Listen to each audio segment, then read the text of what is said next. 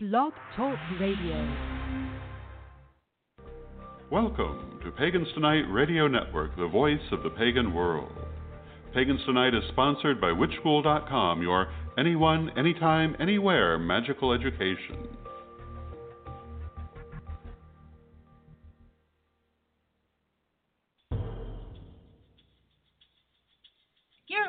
Pagans Tonight. Pagans unite on Pagans Tonight. Many paths, one network. For over five years, we've been the place to connect with the best, brightest, and most trusted voices in the pagan world. Every night is Pagans Tonight. Buenas tardes, buenas noches, buenos días, buenas madrugadas, medias mañanas, donde quiera que se encuentren. Mi nombre es Laura González y les quiero dar ma- la más cordial bienvenida, o las más cordiales bienvenidas, ¿por qué no? a esto que se llama Lunes Lunáticos, Lunatic Mondays, el primer y único show bilingüe para la radio en Pagans Tonight Radio Network, the very first and only bilingual show for Pagans Tonight Radio Network. Y eh, estoy muy contenta, muy contenta. Eh, ayer vi el video de Talía con eso del tiki tiki tiki. Ay, no, qué horror. Mi vida no vuelve a ser la misma. Estoy feliz, feliz, feliz. Estoy muy contenta porque esta noche está conmigo mi queridísima amiga y compañera de muchas, muchas, muchas travesuras. Mi querida Madeline Benítez nos viene a traer un tema muy interesante. Eh, pero déjeme presentarla como se merece, obviamente, leyendo su biografía. Madeleine Benítez es comunicadora social, maestra e instructora de Reiki, sistema Usui tradicional, occidental y japonés. Como terapeuta complementaria es profesional de Freedom Healing, sonoterapeuta especializada en la terapia vibra- vibracional con tuning forks y cuencoterapia. Es lectora de registros akáshicos, formada en el Akashic Record Consultants International ARSI, astróloga de línea transpersonal y tiene más de 15 años de experiencia en radiestesia. Es alta sacerdotisa de la tradición iniciática garderiana, integrante y coadministradora de la red wiccatradicional.com, espacio en español destinado para buscadores e iniciados en Wicca tradicional garderiana y alejandrina.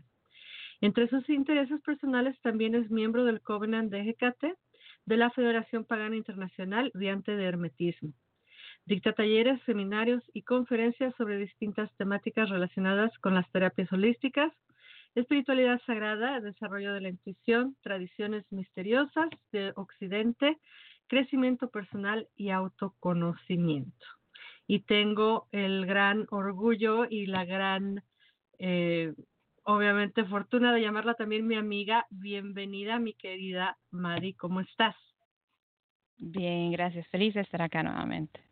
Oye, pero eso del video de Talía, ¿de qué, trataba? Porque nunca lo vi. ¿Qué onda? Fíjate que yo tengo días eh, viendo en, en Facebook los famosos, famosísimos memes de, am, de la gente de México que dicen que tiki tiki tiki y tiki tiki tiki. Y entonces anoche platicaba yo con mi queridísimo Cristian Ortiz y le dije, oye, necesito que me expliques un meme porque yo veo que lo ponen mucho la gente que habla en español y no sé de qué se trata. Le digo, ¿por qué todo el mundo está diciendo que tiki tiki tiki? Y ya me dice Cristian, oh, dices que tienes que googlear Talía tiki tiki tiki. Pues resulta que Talía hizo un video en su Instagram y yo que he estado, confieso que yo he estado borracha un par de veces en mi vida. Yo digo que la mujer está borracha o está drogada o está algo cuando está haciendo este video porque está muy, este, muy fuera de lo, eh, con un comportamiento muy bizarro. Ahora sí la, la, la eh, palabra bizarro queda perfecta, ¿no? Y entonces comienza ella un live video eh, y entonces comienza diciendo, hola, ¿me escuchan? ¿Me ven? ¿Me sienten? Y luego empieza a cantar, me escuchan, me ven. Bien loco. Y trae un vestido de flequillos. Todo el, eh, bueno, es un pantalón, es un, un traje de pantalón. eh, un jumper, ¿no? Como le decimos acá. Y es todo de flequillos. Y entonces empieza a mover, así a menear la cadera y el pecho. Y obviamente pues todos los flequillos se mueven para todos lados y empieza ella, tiki, tiki, tiki, tiki, tiki, tiki, taca, taca, taca. No se puedo viral. creerlo. Se hizo viral, se hizo súper famoso, ya grabó la canción del tiki tiki. Este, obviamente, pues está haciendo millones porque es lo que saben hacer estas personas. Y hicieron la piñata de Thalía con el vestido de flequitos de tiki tiki tiki. Y entonces me eché un clavado a su Instagram de Thalía y este no lo puedo creer, ¿eh? O sea, gente que de verdad se hace famosa por, o sea, si yo me pongo a poner esas tonterías en mi Instagram, pues a lo mejor la gente va a decir, esta pobrecita donde tiró un tornillo, ¿no? Pero pues como es Thalía, eh, no solo lo del tiki tiki, ¿eh? o sea, tiene varios videos en su Instagram que dices, ¿qué onda?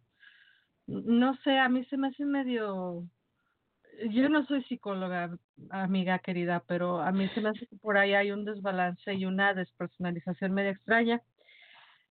Pero en fin, y entonces estaba yo con eso de que me escuchan, me sienten.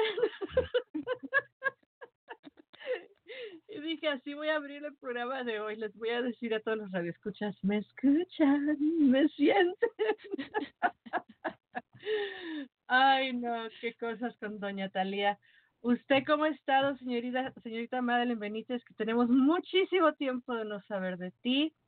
Para aquellos que vivan bajo una roca y no se hayan enterado nunca, les voy a contar un poquito de la historia ancestral de Pagans Tonight Radio Network.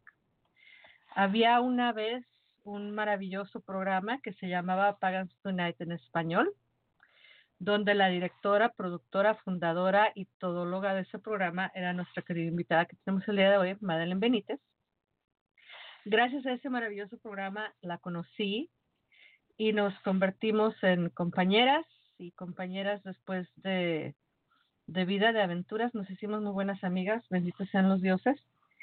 Y, eh, y bueno, hace cuatro, ya casi cuatro años que Pagan Net en español terminó su ciclo con nuestro queridísimo compañero Warlock Quirón también, con nuestra querida compañera Laura Viera, que en un momento fue parte de. Eh, y eh, pues gracias a esas conexiones de Pagans Net en español, obviamente es que estamos aquí ya por celebrar el tercer aniversario de Lunes Lunáticos, Lunatic Mondays, pero eh, Madeline ha estado en un par de programas por acá con nosotros, pero sí ya tiene bastante que no venías, así es que querida amiga, Tado, ¿qué nos cuentas? Bien, eh, me hubiera encantado estar antes, pero por el tema de viajes, quehaceres, etcétera, se hace un poco, un poco difícil, ¿no? Y eso que tú tan dedicada, que eso creo que la gente tal vez no lo sepa, que cuando, ¿te acuerdas? Partimos con el Pagans Tonight en español, eh, yo te mostraba la agenda con todas las cosas programadas con meses, ¿no? Tú me decías, pero no, ¿para qué? Si yo hablo mañana, digo que esté así como súper relajada, buena onda, porque ese era también eh, uno de tus mayores aportes, ¿no? El traernos de vuelta a la realidad anímica, dinámica, eh, como del- de, estar felices, disfrutar de lo que estamos haciendo, salirnos un poco de la del aspecto controlador, ¿no? De que sea con un corte, con tanta duración, etcétera. Y después la veo a mi amiga, mira, eh, Madeleine, me gustaría que hablemos de la posibilidad de que estés de acá a cuatro meses. Y así como, wow. Puede que sí, como puede que no, porque tal vez de acá cinco sea mejor. Y así como, wow, amiga, ¿cómo, cómo pasa el tiempo? ¿Cómo uno va creciendo en cuanto a, a tu programa, que se escucha muchísimo? Sé que la gente lo sigue y que has tenido invitados, wow, de primera calidad, que sigues teniendo invitados de primera cali- calidad. Y, y ahora andas con tu agenda, y tu agenda es súper apretada, increíble. Esas anécdotas de vida, ¿no? Sí, fíjate que eh, entender y comprender que cuando, porque aquella, aquella mesa o aquel tripié, pues era eso, un tripié, ¿no? Era eran tres patitas y cada una de las patitas tenía su función. Eh, Warlock, tú y yo, cada uno sin, eh, yo creo que nunca lo planeamos así específicamente y cada uno traía su aporte, ¿no? Y ya cuando me quedo yo sola acá, ya, ya ser este, una mujer orquesta, solo así, no se puede de otra forma y, y lo planeo y lo, y lo, eh, ¿cómo se dice? La, la ingeniería y la planeación, la producción, o sea, el hacer los enlaces, el poner los, uh, las promociones, etcétera, etcétera, todo eso lo hago una vez al mes. Y como lo hago con un mes de adelanto, pues tiene que estar siempre en la agenda con un mes de adelanto, que es una bendición y a la vez es una, es un, un jugártela, porque eh, no están ustedes para saberlo ni yo para contarlo, pero por motivos de mis estudios eh, voy a tener que estar ausente un lunes por mes. Wow. Yo creo que por el siguiente año, si no es que año y medio.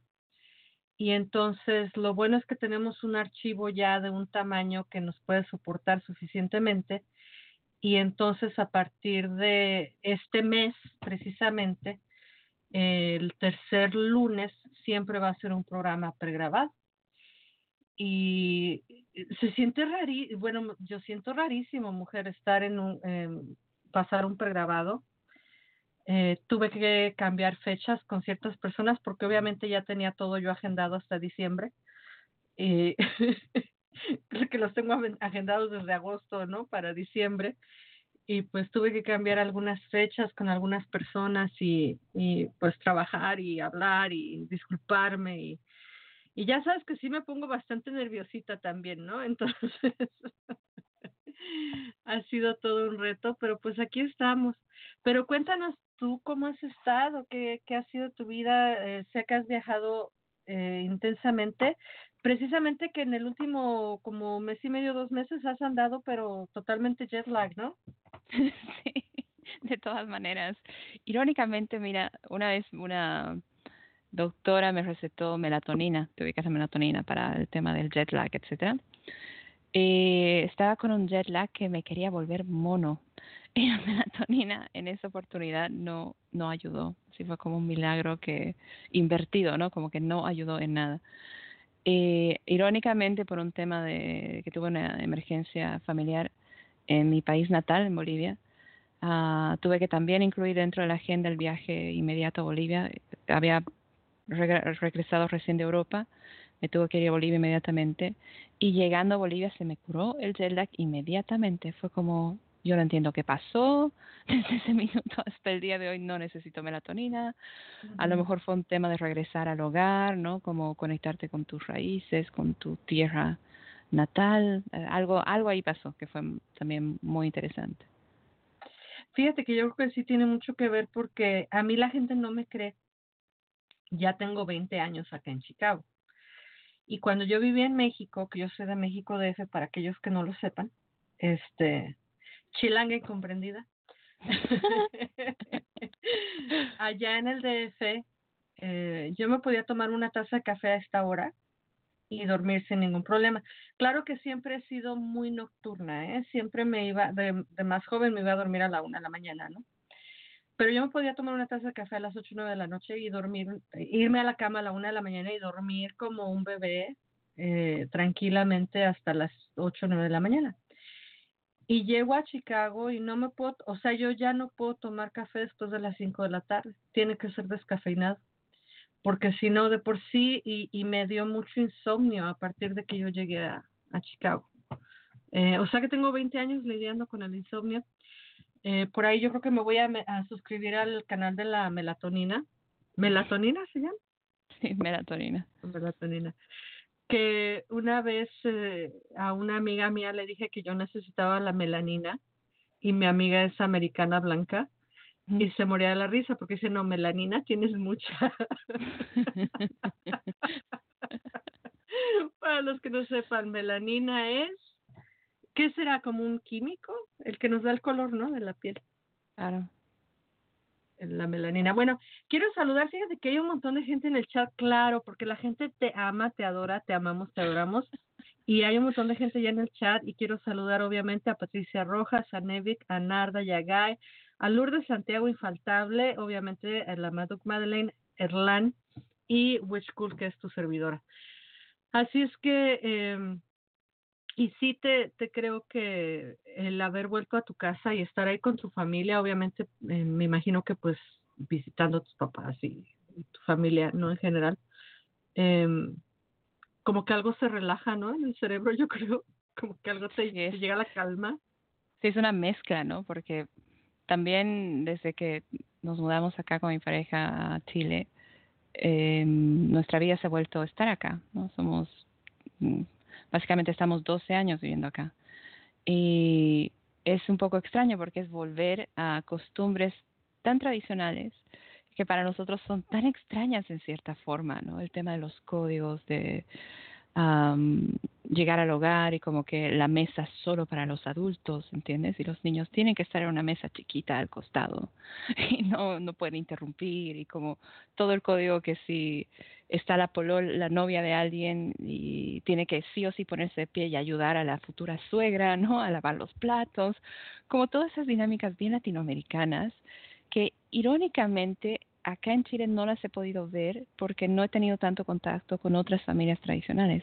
Es más como el contacto que tenemos con amigos que tienen sus propias familias y que son familias mucho más dinámicas, ya sea que sean familias de origen, eh, que sea más centrado en paganismo, que por ende suele ser un poco más relajado con tanta tabieta del tema del machismo, del feminismo, de tanta cuestión, o a veces el tema también que viene con la etiqueta de eh, lo que se supone que tienes que hacer siguiendo una ética moral familiar asociada a algún tipo de culto hegemónico, que también puede cambiar tu perspectiva y tu dinámica en familia.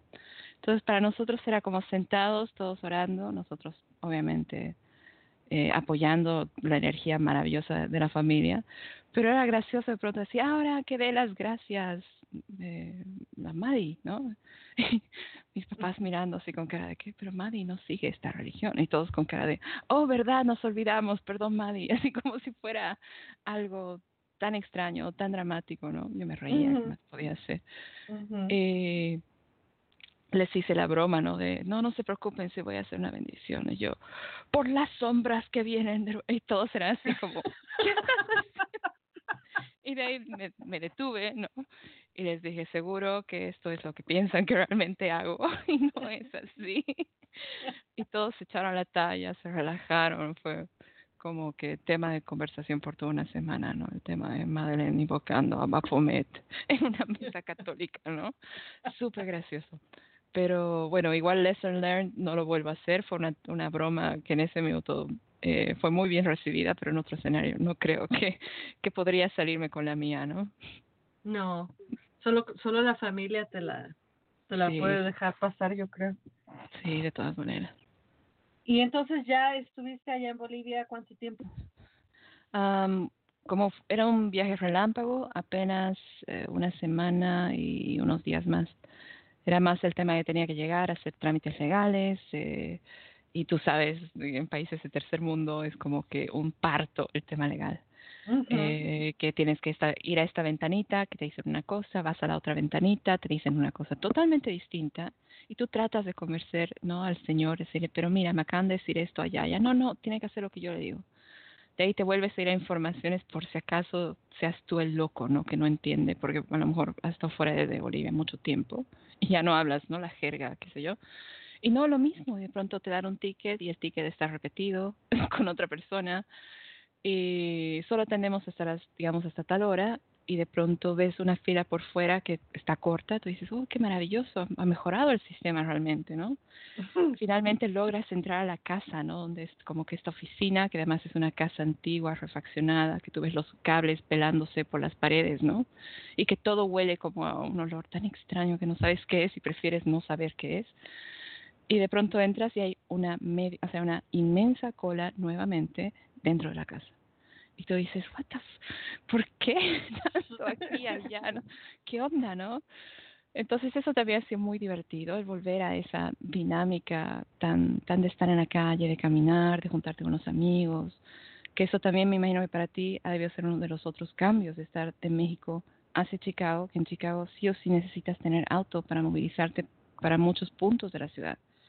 En México igual, México es gigante, pero parte de la vida es como que estar afuera caminando, estar en el, en Sí. el bus, estar como que buscándote la vida, ¿no? Y sí, porque precisamente fíjate que yo lo que hacía en México era caminar mucho. Y, y caminaba y caminaba y caminaba por horas, porque aparte me gusta mucho caminar. Y acá en Chicago, pues eh, para todo hay camiones o puedes agarrar. Y, y ahora olvídate que ahora en el mundo del Lyft o Uber, yo no ocupo Uber por cuestiones políticas, am, pero uso Lyft. Y, eh, no, hombre, pues vas a la esquina y agarras un Lyft. O sea, tienes que nada más agarrar el teléfono, pum, pum, pum, y vámonos.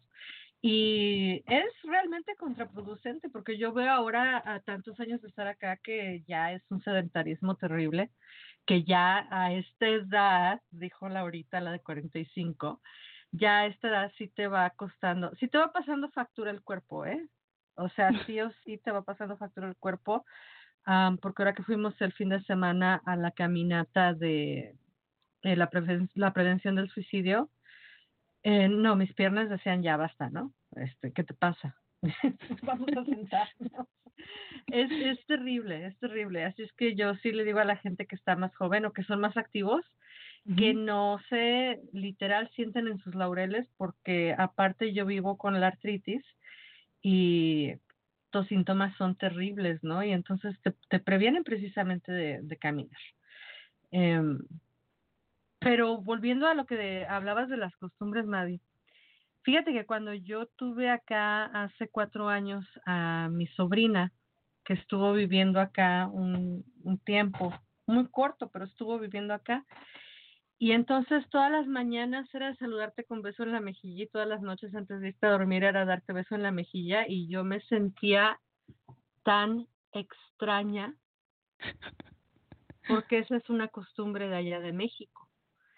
La otra costumbre, cuando ha llegado a visitarme gente de México, que te abren la puerta del carro, que te abren la puerta de entrada del restaurante, que te abren la... Ay, yo así, ya, ridículo, quítate, déjame pasar. y que la gente lo hace, eh, pues por un respeto, ¿no? Supuesto respeto, eh, porque eres mujer, porque es esto, porque es otro. Ay, mejor respétame y no me andes plagiando mis cosas. o respétame de otra forma, ¿no? Porque abrir la puerta, pues es una ridiculez que a mí lo que me ha gustado mucho de la cultura acá de los Estados Unidos, pues es el pragmatismo, ¿no? Todo es así, todo es muy rápido, pero es práctico. Y entonces eso de no ser tan eh, de pipe y guante, ¿verdad? De abrir las puertas y de esto y el otro, pues eso como que, ay, ya, o sea, está de más, ¿no? Como que, como que, es- como que no sé, eh, se siente raro. Y con mi sobrina me tuve que volver a acostumbrar a- al besito en la mañana, al besito en la noche, el besito cuando ya te vas a trabajar, el besito cuando llegas a trabajar y yo así, ay, es como que son muchos besitos, ¿no? Este, te amo, mi amor, pero ya. Narda fue la única que entendió esa referencia. Narda, te amo. Yo Lindo verla, también- Narda. Sí, yo creo que tú también entendiste la referencia, Maddy. Si no la entendiste al rato te la explico. Eh, pero vámonos, eh, vámonos con lo del trabajo. Oye, qué tema tan Dale. interesante nos has traído el día de hoy. Eh, y, y, y yo lo voy a dejar como siempre. Yo te voy a dejar a ti que tú lleves la batuta porque tú eres la que te sabes este tema así, eh, a la perfección. Eh, pero no sin antes te quiero poner una canción porque sé que te gusta mucho Negro y Sí, por favor. Ay, gracias. Sí. ¿Cuál me hace poner? Eh, pues ya no me acuerdo cómo se llama la que te gustaba muchísimo. Uy, a mí me encanta la de Y tú con el viento, si la tienes ahí a la mano. Me encanta esa. Porque creo que cada, creo que nada más cuando vienes tú es que pongo eh, negro y blanco. Perdón muchachos, pero... Ahora que estuve en Bolivia fui a su concierto, estuvo maravilloso. ¡Ay, qué rico! ¡Qué dulzura! Mira, la encontré al tiro. Eh, Vamos a, te la dedicamos con mucho cariño, obviamente. Eh, comentarle a las personas que nada más nos están escuchando y que no están en el chat. Acá la gente está clamando y diciendo que se extraña mucho la voz de Madeleine. Claro que la extrañamos, pero aquí está, así es que disfrutémosla ahorita. Y Madi, con todo nuestro cariño para ti esta noche, pues aquí con negro y blanco y tú con el viento. Ya volvemos con más aquí en Lunes Lunáticos. No se despeguen.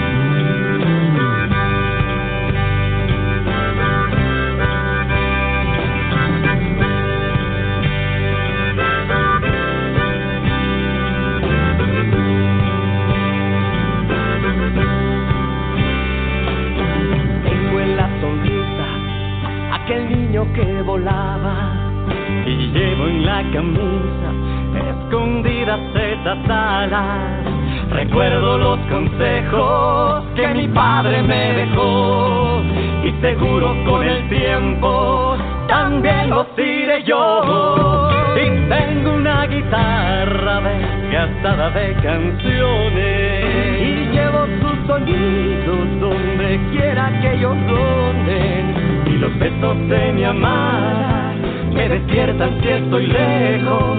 Cuando siento que se acercan suavemente con el viento. Y los besos de mi amada me despiertan si voy lejos. Cuando siento que se acercan suavemente con el viento.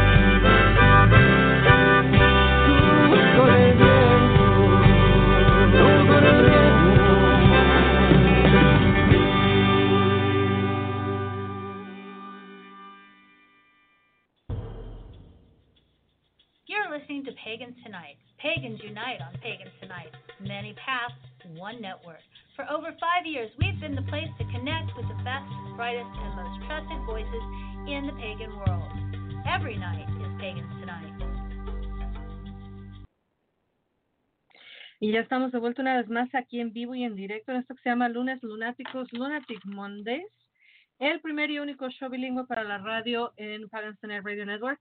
Déjenme decirles rápidamente lo que va a pasar en octubre porque van a estar buenísimos, pero buenísimos los programas de octubre. Eh, el primero de octubre va a ser en inglés y va a estar con nosotros Joshua Matthews y Rosemary Nostelek.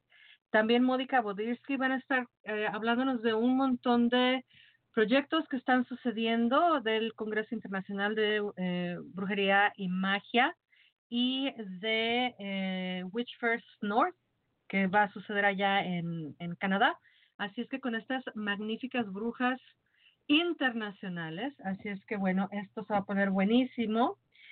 El 15 de octubre, para aquellos que hablan inglés también, vamos a tener una repetición de un programa muy, muy bueno con la reverenda Sharon Stewart, que nos va a venir a hablar de lo que es el, las parteras de la muerte. Yo no le encuentro otra manera de traducirlo. Dead Midwife, las parteras de la muerte. Las personas que ayudan a la, a la gente a bien morir, las Mitlansiwat, dirían por ahí. el que entendió, entendió.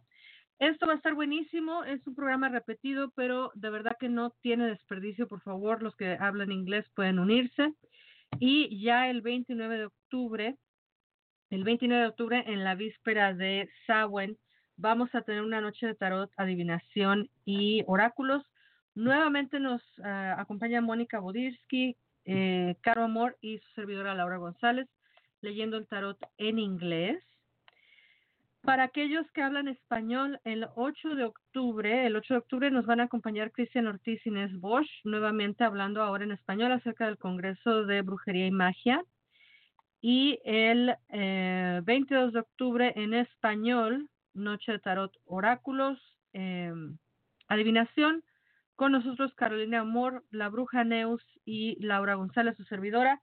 Así es que no se lo pierdan y obviamente en noviembre pues ya tendremos el festejo del tercer aniversario, no lo puedo creer. Tercer aniversario de Lunatic Mondays, lunes lunáticos.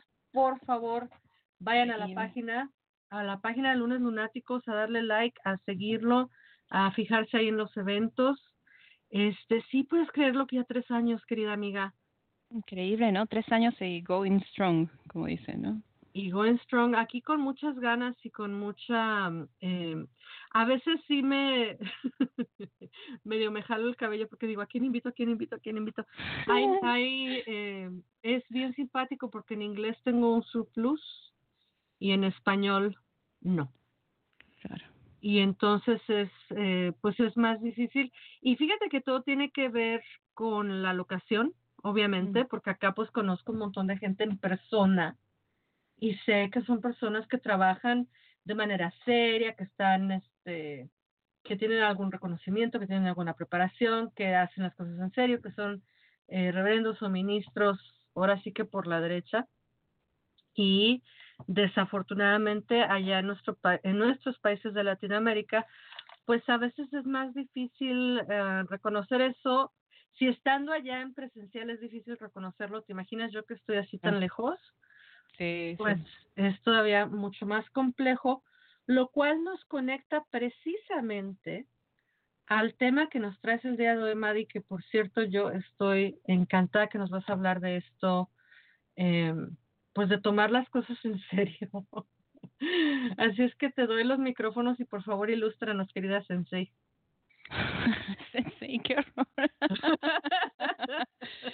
bueno, vamos a empezar puliendo y de ahí, ¿no?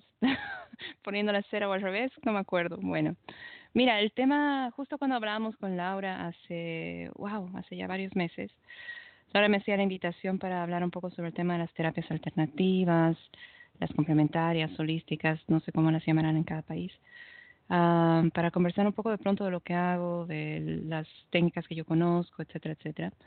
Yo pensaba y daba vueltas, pero lo bueno de Laura es que siempre te, te, te, hace la invitación, pero deja la puerta abierta para que uno pueda eh, también como que estructurar aquello que de pronto sería interesante proponer o contraproponer, etcétera. Entonces yo le digo, Laura, ¿y qué tal si hablamos de esto, no? Del ordenamiento, que tiene que ver mucho con la base del autocuidado, de cómo uno que a lo mejor se está empezando o ya está dedicándose o por ahí se dedica completamente a algún tipo de terapia alternativa, independiente que uno haya estudiado o no alguna profesión o una carrera eh, distinta, o incluso que esto también se puede aplicar a aquellas personas que a lo mejor se dedican también al tema de ser facilitadores, a dictar enseñanza dentro de eh, tantas técnicas que hay hoy en día um, y que se reciben de forma mucho más abierta como el propio tarot, ¿no? el enseñar tarot desde una perspectiva por ahí transpersonal, eh, tarotólogos, ¿no? Como, eh, y también, ¿por qué no?, aquellos que son predictivos y tantas otras técnicas, ¿no? Entonces, de pronto, esto que quería que charlemos con Laura se puede aplicar tanto a eso como a aquellos otros que hacen a lo mejor flores de Bach, aquellos que son tanto mm, autodidactas, porque hay muchas técnicas que pueden ser autodidactas y hay otras que requieren una escuela, ¿no? Como el tema de que siempre hay el debate, si el Reiki se enseña, no se enseña, si el linaje es válido, etcétera, etcétera. El Reiki tradicional es eh, a través de un linaje, es a través de una instrucción directa. Y hay otras técnicas, ¿no? Como la de Freedom Healing, que tú, felicidades, es estimada colega, que usted ya es profesional, ¿no es cierto? Así Ya tienes es, tu certificado, qué lindo, felicidades. De Gracias, eso gracias. espero que hablemos un poquito más si, si nos permites tu tiempo Claro. también. Claro, claro. Y, y otras tantas, ¿no? Que implican también eh, el tema de ponerte a ti, que a veces la vida misma te lleva y tú mismo tomas elecciones, porque al final libre albedrío, ¿no? El tema es estar empoderado de tu camino. Eh, muchas veces sin necesariamente saber qué es lo que te puede hacer y es como que qué es lo que puedes hacer y a veces estás como en la deriva. de todos los maestros que yo he tenido y todos los eh, instructores que he tenido dentro de los sistemas, etcétera, he notado que muy pocos son los que eh, pronto te, te, brindan consejos y tips como para enriquecer tu práctica profesional en el sentido de colaborarte o inspirarte para que haya cierto ordenamiento. Es como que muchos de los profesionales eh, o instructores o facilitadores, su rol termina con, bueno, comienza con darte una técnica y termina cuando te da la técnica y ya está, y, tú, y te vota para que tú experimentes mundo. Al decir esto no quiero decir que esté mal hacer eso, más bien es lo que funciona para cada eh, facilitador e instructor, ¿no? porque tampoco te van a dar la vida digerida, se supone que tú tienes que hacer mundo por ti mismo y encontrar lo que a ti te funciona o no te funciona, inclusive si eso implica el validar eh, repracticar aquellas cosas que has recibido como información para que también puedan quedar como bordadas a la piel, ¿no? Que se haya una incorporación tan sana que tú no repitas dogmas de otros, sino que tú repitas eh, tus verdades interiores que han sido eh, una escuela eh, incluso mucho más profunda que la misma clase, ¿no? Entonces, eh, entre estas cosas, me acuerdo que una vez estábamos hablando con Silvina, que es justamente la que facilita eh, y la que ha creado el sistema de Freedom Healing del cual tú ahora eres profesional. Y estábamos hablando y ella pronto planteaba ¿no? esta, esta misma inquietud de qué onda con el ordenamiento. ¿no? Y conversábamos con ella y en, justamente en el curso que pasamos hace muchos años atrás con ella, ella también hacía hincapié en este ordenamiento. Y a mí me encantaba porque era muy similar al ordenamiento que yo como maestra e instructora de Reiki, eh, siempre propongo o siempre invito ¿no? a que el otro trate de, de, seguir por ahí unos pasos que son claves, que a veces algunos son como, da, qué obvio, si yo ya lo sabía, ¿no? Así como, y otros son como, mmm, qué interesante, a lo mejor puede funcionar eso acá. Y, eh, y que también en, dentro de lo que yo hago en el mundo más esotérico, más mágico, por ahí dentro de Wicca tradicional iniciática, con la gente que trabaja con, con nosotros como seekers o como buscadores, uh, cuando tenemos estas reuniones maravillosas eh, que podemos charlar, etcétera, también suelo tratar de incorporar ese tema del ordenamiento, porque sí nos han tocado chiquillos que um, ya estaban en mayor o menor medida como que haciendo que o buscando que el mundo espiritual sea una principal fuente de vida a veces se topan como contra la pared cuando le dices lo primero, ¿no? Bueno, es maravilloso que quieras dedicarte al mundo profesional a través de lo espiritual, etcétera, pero mira, busca alternativas porque en Wicca no se cobra. Al menos Wicca tradicional iniciática no vas a poder hacerte millonario con ella. Y si quieres hacerte millonario con ella, mejor busca alguna de estas otras etiquetadas Wicca que, que tengan en su esquema el cobrar y que para ellos funcione. Para la garderiana y la alejandrina eso es imposible. Y no es porque esté bien o mal cobrar, más bien, como tú, facilitadora de 40 años de prosperidad, sabemos que el dinero es muy bueno. Y lo que más recomendamos a nuestros chicos es empodérate de tu plata, ahorra, eh, cambia tu relación con el dinero, como para que puedas ser siempre abundante, como para que puedas tener esta abundancia maravillosa y así te puedas sustentar lo que tú quieras hacer con el mundo espiritual sin tener necesariamente que transar con él o que venderlo o que etcétera salvo que se traten por ahí de lo típico de versus honorarios, versus tal, versus pagar pasaje, versus que hay tantas, tantas cosas de dónde cortar, ¿no? Pero para hacerlo chiquito, se habla de, por yo suelo hablar de pilares que son, creo que los más interesantes, ¿no? De, que tienen que ver con en qué minuto se encuentra la persona.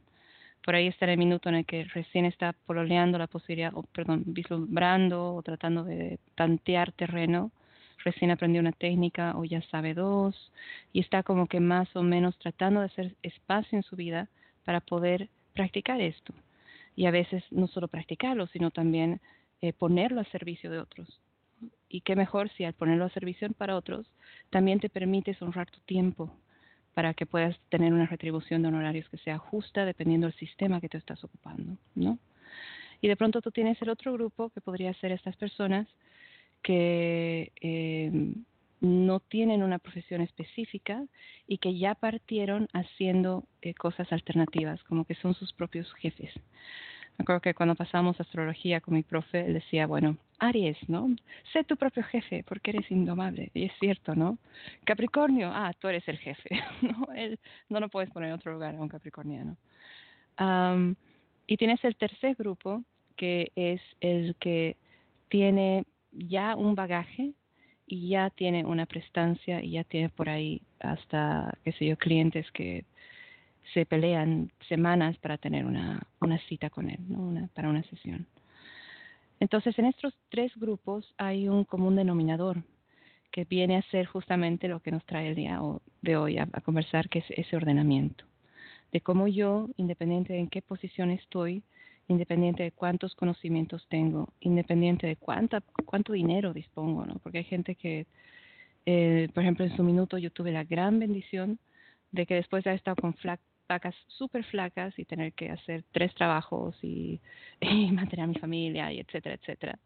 Llegó un momento en el que con mi pareja nos pudimos dar el, permiso de que trabaje él y que yo pueda dedicarme a otras cosas. Porque irónicamente justo estaba en la transición de países y no tenía permiso para trabajar de forma legal. Entonces como que la vida me forzó a no trabajar. Y para mí eso fue un tema eh, mujer independiente, doña de sí misma, que me encanta trabajar, ¿me entiendes? Me encanta, amo trabajar, amo sentirme útil. Y fue al principio, el primer año fue depresión, y después del primer año yo dije, ok, tengo una elección, o sigo con esto o me empodero y le saco provecho de esta tremenda oportunidad que en otras circunstancias yo estaría rogando por tener tanto tiempo para mí. Y al final elegí eh, justamente estudiar Reiki de manera eh, mucho más profesional. Tomé a mis primeros eh, profesores, a quienes amo y que les agradezco hasta el día de hoy, después de ya tantos años. Y eso me llevó a interesarme en otras cosas de manera mucho más seria, porque siempre el tema de la, por ejemplo, el tema de la radioestesia son años y años que manejo radiestesia, pero nunca pude dedicarme profesionalmente a ella, porque siempre tuve que hacer muchas otras cosas que también requerían de mi tiempo, ¿no? Hasta ahí vamos. Clara, si quieres intervenir, por favor lo haces, Laura. No, no, no, yo estoy fascinada y estamos todos en el chat, ya me los imagino, porque mira, cuando nadie comenta nada en el chat es porque están todos así nada más con la oreja paradita. Y así estamos todos con la oreja paradita escuchándote. Y por acá de repente se me desatornilla la cabeza porque estoy yo, sí, sí, sí, sí, sí, eh, asintiendo con la cabeza, sobre todo en, eh, y esto yo sé que es algo que hemos, eh, lo hemos evolucionado, querida amiga, a través de la, del tiempo y de la evolución personal de cada una de nosotras, porque antes te acuerdas que yo te peleaba mucho que, no, las tradiciones, ¿para qué? Y ahora y ahora ya eh, soy el tipo de persona que digo, no, no, no, no, no. Es que las tradiciones tienen su porqué y su para qué. Y por ejemplo, a mí, eh, rapidito una intervención de lo que hablabas del Reiki, porque yo tengo un amigo muy querido, mi querido amigo, ay, no quiero ventanearlo, bueno, tengo un amigo muy querido que le vendieron, le vendieron el Reiki por Skype. Y yo me quedé así como, ya los que me han visto alguna vez en video ya se imaginarán la cara que puse. El ojo chiquito se me hace todavía más chiquito cuando me enojo así. Y le digo, no, amigo, el Skype, el, el, Reiki, primero no te van a vender los tres niveles en un día, o sea, para nada.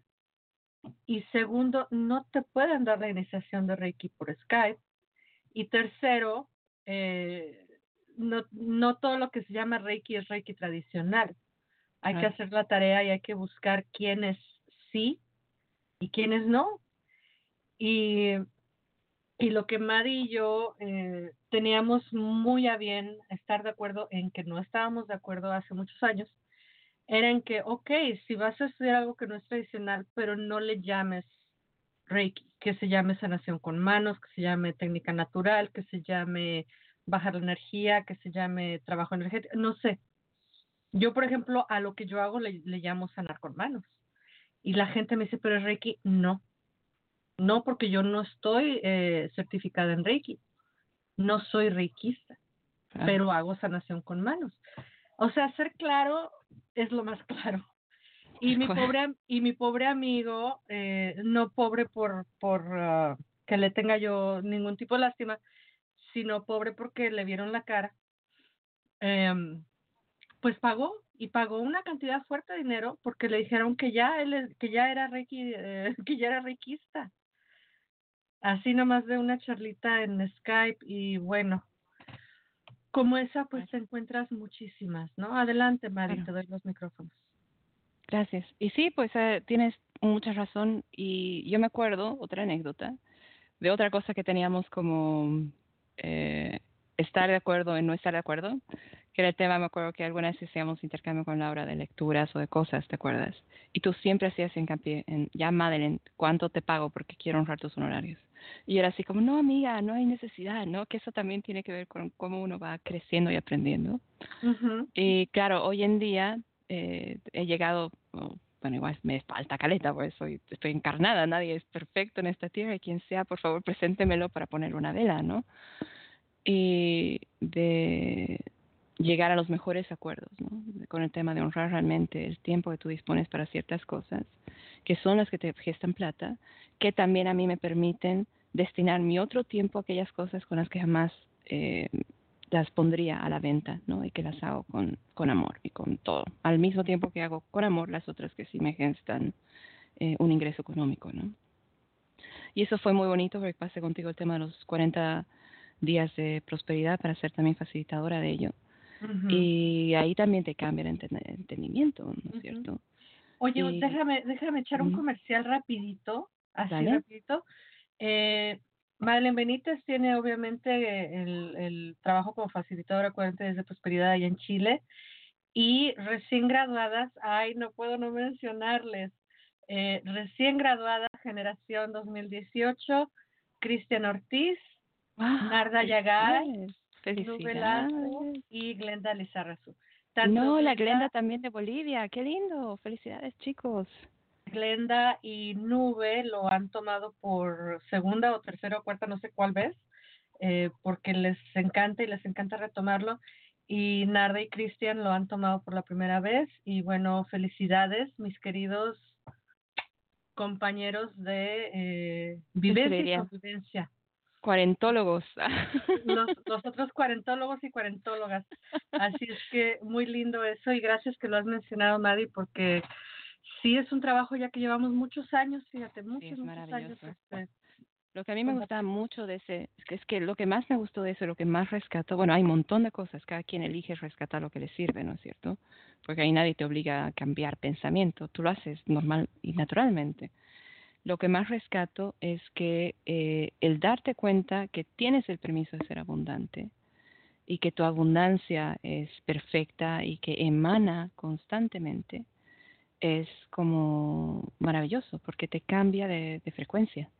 Entonces de pronto aprendes a reconocer dónde está la abundancia y cómo está escrita en tan distintas formas, porque a veces uno piensa que es lo que tú decías, la corriente, el del dólar, o el peso boliviano, o el peso chileno, o el peso argentino, ¿cachai?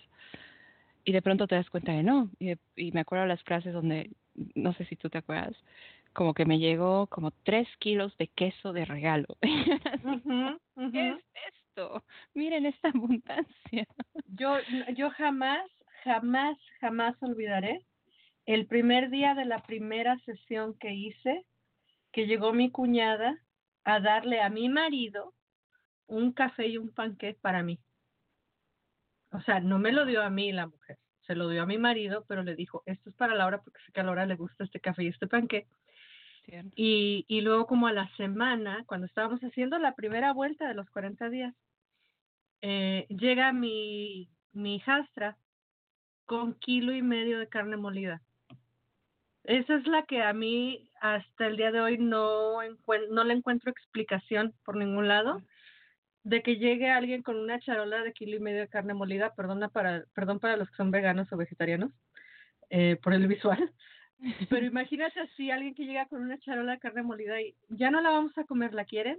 Y yo así de, ah, ok, te conectas al flujo de la prosperidad y de la abundancia y la prosperidad y la abundancia te empieza a tocar la puerta por todos lados de maneras tan sutiles, tan increíbles, tan maravillosas Em, la última que te cuento, una señora que no trabajaba, ella cuidaba a su hijita.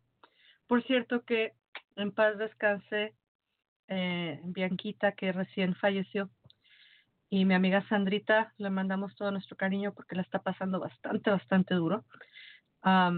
Pues Sandrita tomó el, el taller y decía, es que yo no trabajo, yo no salgo a trabajar. Ella su trabajo era el gobierno le daba una ayuda por cuidar a su hija de capacidades diferentes.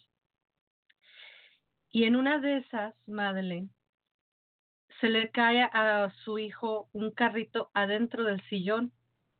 Y entonces mueven el sillón, lo voltean para sacar el carrito y se encuentran 200 dólares ahí abajo del sillón. No te puedo creer. Wow. Y, y le dije, yo te dije que te iba a llegar la abundancia por algún lado y te llegó. Y después lo más increíble fue que casi para finalizar el, el, los 40 días con esta señora Sandra, el gobierno, escúchenme lo que les voy a decir porque esto es algo totalmente y absolutamente sui generis. El gobierno de acá del estado de Illinois les dio un aumento de sueldo porque hicieron una revisión de su caso. Eso es algo que no, yo jamás he oído un antecedente de que el gobierno que te paga una cierta, eh, como un tutelaje por, por cuidar a una persona con capacidades diferentes, que después de que la persona ya tiene 20 años, te revisen tu caso y te den un aumento de sueldo. Qué emocionante, ¿no? Sí, tremendo. Es que esas cosas funcionan así realmente. Y si pudiera, digamos, como que esto casarlo un poco con el, el proceso mismo de, de esto, como de este au- autocuidado, esto también tiene que ver con un ordenamiento, de cómo tú gradualmente vas ordenando tu pensamiento, tus emociones, tu vibración, etcétera, para que estén a la par de una frecuencia, ¿no? Y que esta frecuencia idealmente sea la que ayude a atraer todo aquello que genuinamente tú deseas y todo aquello que genuinamente tú te, mereces también por derecho, independiente de los aprendizajes, eh, desafíos que también te tocan hacer, porque estar encarnados también implica una pega, ¿no? Implica un trabajo, implica a veces cosas muy duras y, quién sabe qué más otras eh, desafíos realmente nos, nos toca para adelante vivir, ¿no? Entonces, eh, cuando hablamos, por lo menos con los chiquillos acá de, de ordenamiento energético, ordenamiento profesional, etcétera, eh, buscamos hacerlo más como de una forma en la que la persona a veces deje el temor, que es un temor muy natural y a veces también es un temor sano, am, de eh, cuando estás haciendo la transición de, oye, me voy a dedicar a esto y si dejo esto otro, ¿qué va a pasar si no llego al mes? Que esa es la típica inquietud y preocupación de tantos padres, de tantas personas, de no poder llegar a mes, ¿no? Y no, de que- y no querer entablar más deudas de las que por ahí ya se tienen. Y me acuerdo que hablando hace unos años con una amiga que hoy en día justamente se dedica al 100% al tema de terapias y tarot, y ahora ha escrito un libro. Una chica muy, muy, muy linda que también estudió Freedom Healing, by the way. Mira qué coincidencia. Em. Ella al principio me decía, madre, y me lo decía con mucha buena onda, sí, y por favor, la gente me conoce sabe que no, yo trato de ser como la vaca que jamás se olvida que fue ternera, porque esa es mi mej- mejor escuela de mantenerme con los pies en la tierra. Y ella me decía, madre, te admiro tanto. Yo me, me daba vergüenza, ¿no? Porque en esa época no me creía tanto el cuento de que tampoco me da derecho de, de decir, oye, sí es cierto, he trabajado tanto, está bien. Que de pronto tenga estas cosas, está bien, me lo, me lo merezco, ¿no? Y ella me decía, madre, te admiro tanto a ti y admiro tanto a mi otra profesora, la de tarot, porque ustedes se dedican a esto y son felices y se han animado a dar el salto a lo incierto. Y ella era, bueno, es abogada de profesión y ella estaba en eso. Y yo decía, wow. Eh, y yo en ella veía tanto potencial, tanto potencial, no solo como eh, tarotóloga, sino como sacerdotisa, como tantas otras cosas hermosas en ella. Y también sobrevivi- sobreviviente de tantos otros desafíos y, solo ella sabe los, otros que le, le ha tocado vivir, ¿no? Solo cada quien sabe lo que uno eh, vive cada día. Y al final se animó y fue como que dejó la abogacía eh, me acuerdo que su pareja le regaló unas tarjetas de presentación y para ella fue una como señal de que, ok, me creeré el cuento. Y ahora se dedica a eso y es tres veces feliz. Y ahora está como de viaje, anda como en otra, en otra frecuencia y feliz.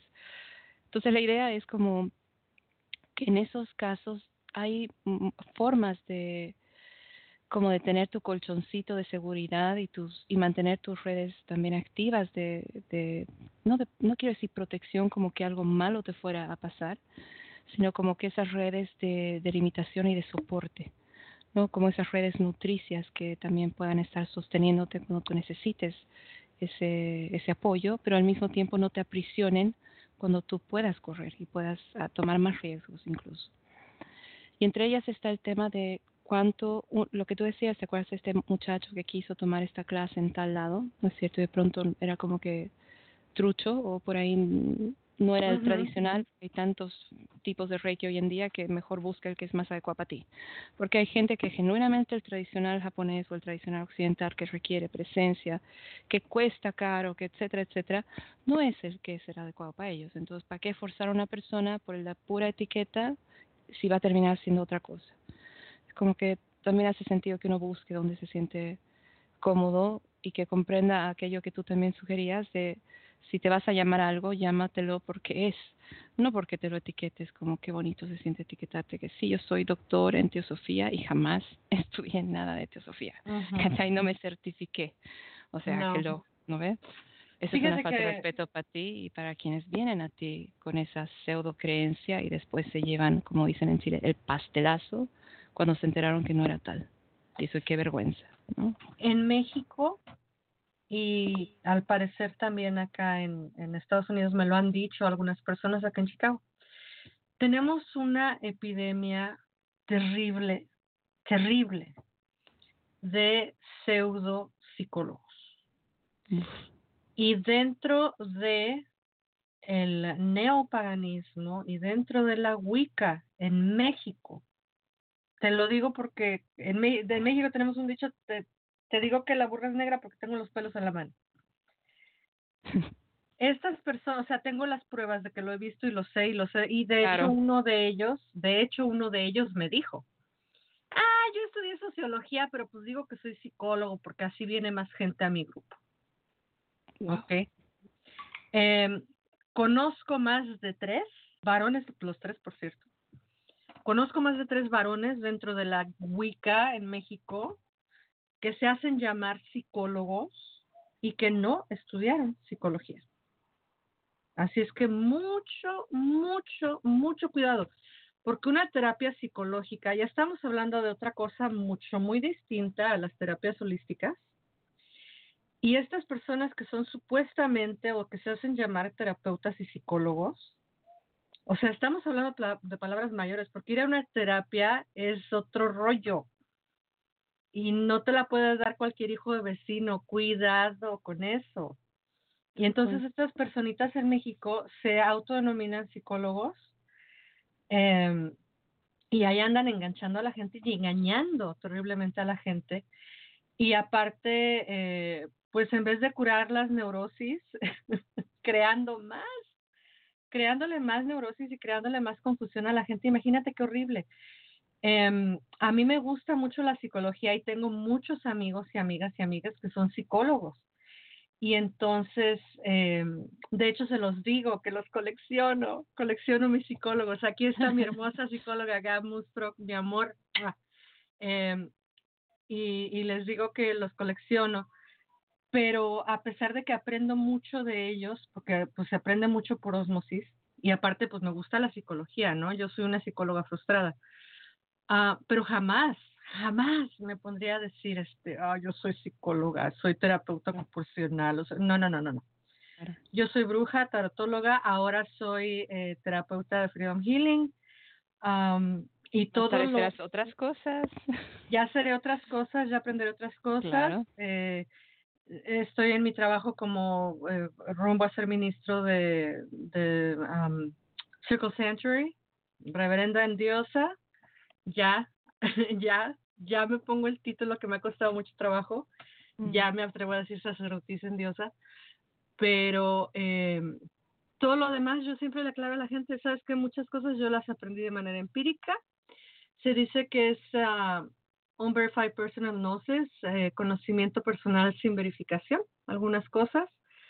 Um, otras tal vez son recuerdos de la, del ADN o son recuerdos de otras vidas. Ve tú a saber qué es. Mucha cosa empírica, Mari. Que como tú decías al principio del programa, pues no está mal. No está mal que hagas tus ondas pero no engañemos, no nos engañemos a nosotros mismos primero, porque qué estupidez. Y pues engañar a la gente para sacar el varo así rapidito, el varo decimos en México. Em, y aparte, pues ese dinero que ni les dura, ¿no? Porque si les dura, a ver, la lógica acá, si les durara el dinero que se ganan de manera honesta, pues no tendrían que andar de tranzas, ¿verdad? Claro. Y como andan de tranzas, pues dice el dicho que el que tranza, eh, que allá dicen que, que no tranza no avanza, al contrario, el que tranza no avanza. El que tranza no avanza, porque están todo el tiempo en esa em, energía dinámica de te voy a cobrar de más, te voy a engañar, te voy a esto, te voy al otro, y pues se les va el dinero así. Claro. Es un horror. También hay en Chile hay pseudopsicólogos, que tú sepas o no. De todas, de todas maneras. Sí, hace, ¿cuántos eran unos meses atrás? en mi high priest, con el que llevamos el joven, justamente está tan enojado, él es eh, psicólogo clínico, tiene máster en, psicología, y le llegó una invitación que quién sabe quién tomó su mail y nadie entiende, ¿sabes? Para invitarlo, ¿no? Así como que si quería ser parte de un coven, como coven, no sé, del gato volador, por darte un ejemplo, uh, que cobraba no sé cuánto de mensualidad, etcétera, y quien lo facilitaba se hacía, se ponía un título que corresponde a psicólogos profesionales. Y así como escandalizado y no, no es para menos. Y él obviamente se tomó la libertad porque como gentilmente le habían llegado, ha hecho llegar la invitación, él gentilmente también uh, avisó a sus redes de, oye, pasa esto. Uno, en el tema de Wicca, hizo su aclaración, no, no, se, no se cobra, no es así, no es que formar un coven hoy día y te voto después de siete meses cuando ya me has terminado de pagar porque se acabó. No pasa eso en la tradicional. Y en el otro lado, el tema es decir, investiguen, los, los psicólogos profesionales pertenecen a esto, a esto, otro, esto. El ser tu terapeuta de, no sé, flor, de no sé qué cuestión, no te hace ser psicólogo, no te habilita para tal, ¿verdad?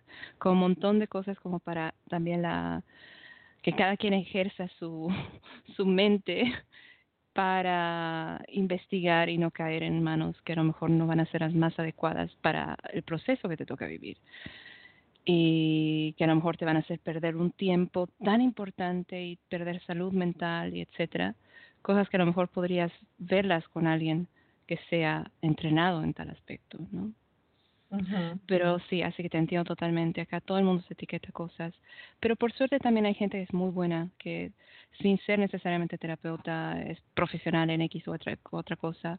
O wicanos que son eclécticos y que lo primero que te dicen, sí, yo soy wicano, pero soy autodenominado, o soy ecléctico, o hago esto, y que mantienen una práctica impecable son pocos, pero existen. Entonces, lo bueno es que no es un común denominador, pero sí hay un tema de falta de información, sí hay un tema de que las personas inescrupulosas se siguen autoetiquetando, soy la suma sacerdotisa de la estrella dorada de no sé dónde, que enseñar en general pagó el millón, qué sé yo, los tres mil dólares en un año con un tipo que nunca estudió Wicca, nunca fue iniciado, nunca nada, y que esa persona como que ya estudió, entonces le quiere enseñar, entonces enseña y cobra lo mismo. Entonces, de pronto tenemos hoy en día más de 500 sacerdotisas, altas sacerdotisas entrenadas en quién sabe qué, y que después a veces se pegan contra la pared cuando se topan con gente tradicional que le dicen, oye, ¿quién es, ¿cuál es tu linaje? ¿De dónde? ¿Por qué te estás denominando así solo para entender y comprender de dónde vienes? Y la mayoría se lo toma mal y la otra mayoría también se lo toma mal que se enfrenten con el tema de que Wicca tradición iniciática no se vende, no se cobra. Entonces, ¿por qué te etiquetaste con esto? Ponte el nombre de lo que es. Pero es que me dijeron que es así. Bueno, habla con quien te dijo que es así, porque te mintió. Eso no es así. Claro. Fíjate que este, me estoy muriendo la risa por un comentario del chat. El último comentario en el chat, ¿me lo he hecho en vivo o no me lo he hecho en vivo? Me lo he hecho en vivo. ¡Ay, me lo voy a echar en vivo! Eh, nos están diciendo que en Monterrey hay varios. Ah, Yo creo que donde haya humanidad siempre va a haber eso. Yo te he puesto, Sí. cariño, que en la época de la piedra tú tenías el chamán maravilloso de la tribu, ¿no? Que Sí. su papá era chamán, su abuelito era chamán, qué. Y te apuesto que en la, así, en el tipi del frente había este tipo, ¿no? Que era el que no encajaba del todo y que se sentía como no sé qué y que de pronto comió un chile de más y se soñó, ¿no? Con la encarnación de la serpiente y empezó a, a denominar que era el otro chamán, ¿no? Sí, Y te apuesto que un montón de la tribu se fue con él y de pronto la tribu se dividió. No, te garantizo. sí. Porque Fíjate que eh, a, mí me da mucha risa porque cuando en aquellos años que tú y yo nos conocimos, que ya estamos hablando de, caramba, ya estamos hablando como de siete, ocho siete años, años. Ajá. Que a mí, eh, que yo estaba con el Centro de Elemental Spirit, que yo mi, yo, yo, yo fui wicana, o más bien wiccan, porque es que a mí nunca me ha gustado decir wi- wicana. Am, yo fui wiccan autoiniciada, pero a los cinco, a los tres meses eh, tuve mi iniciación en ecléctica bajo un sacerdote que era alejandrino y elemental que no me toca linaje porque no éramos joven. Este era un grupo único en su tipo, que es un grupo de congregación de personas que practican la Wicca. Pero si yo me quisiera poner la chapita en algún momento dado, pues me la pude haber puesto, ¿no? A mí me inició un alejandrino y hagan lo que quieran y peleenle todo lo que gusten y manden, pero yo soy iniciada en, la Wicca alejandrina. Y luego por a través de Cristian Ortiz, pues estamos en la Wicca diánica. O sea, la, la, la señora Susana Budapest inicia a Claudine Prieto como el primer curet. Eh, él inicia a Cristian Ortiz como segundo curet. Y la primera mujer iniciada en la historia de la Wicca diánica, iniciada por un hombre, es tu servidora Laura González a través de Cristian Ortiz. Y yo tanto que tan reacia que era yo a eso de las tradiciones y de los linajes y de no sé qué, no sé qué, eh, y caer en este linaje tan controversial, tan rico, tan maravilloso, que Cristian Ortiz así como que ya ponte el título sacerdotisa, Laura, ya deja de estar con tus cosas que nomás bruja y bruja. Este, y yo, no, pero es que a mí me gusta decir que soy bruja nada más.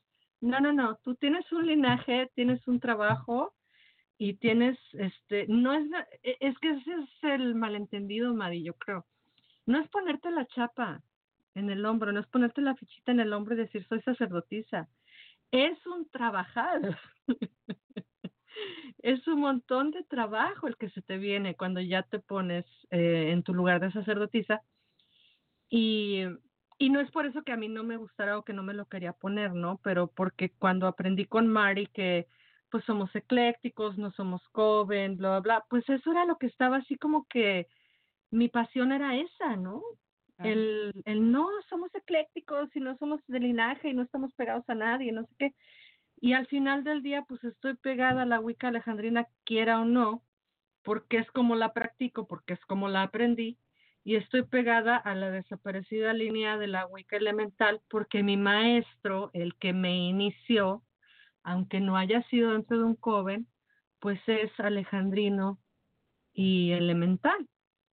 Entonces, sí o sí, eh, el ADN que traigo en mi Wicca viene de ahí y se puede comprobar, ¿no? Y yo lo podría comprobar con Mari, si no soy oficialmente de tradición, pero eh, con la Wicca desde este lugar. Y no tiene nada de malo decirlo, a menos a mí como persona, ni me quita ni me da, ¿no? Claro, porque al final esa es tu realidad. po. Ahí no hay nada malo cuando uno expresa su realidad, es donde realmente está. Que eso es a veces lo que varía en cuando de pronto, ah, por ya sea por validación, por inseguridad o etcétera, o porque de pronto te engañaron, am, te toca ponerte más cosas de las que a lo mejor eres, con ya sea el temor a la susceptibilidad de que quien esté alrededor no te crea porque no tienes esas etiquetas, ¿se entiende?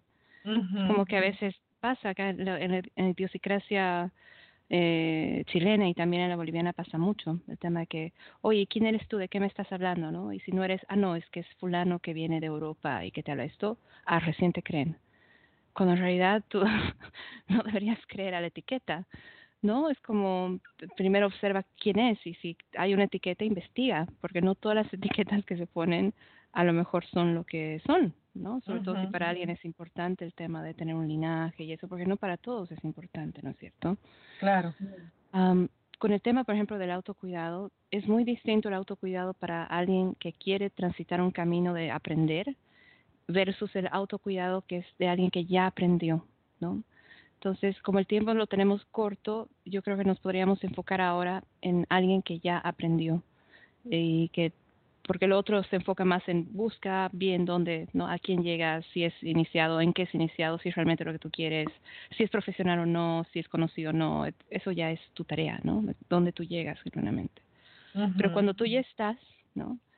Eh, a veces, no sé si te ha pasado a ti, pero como que las primeras inquietudes vienen con el tema de los horarios.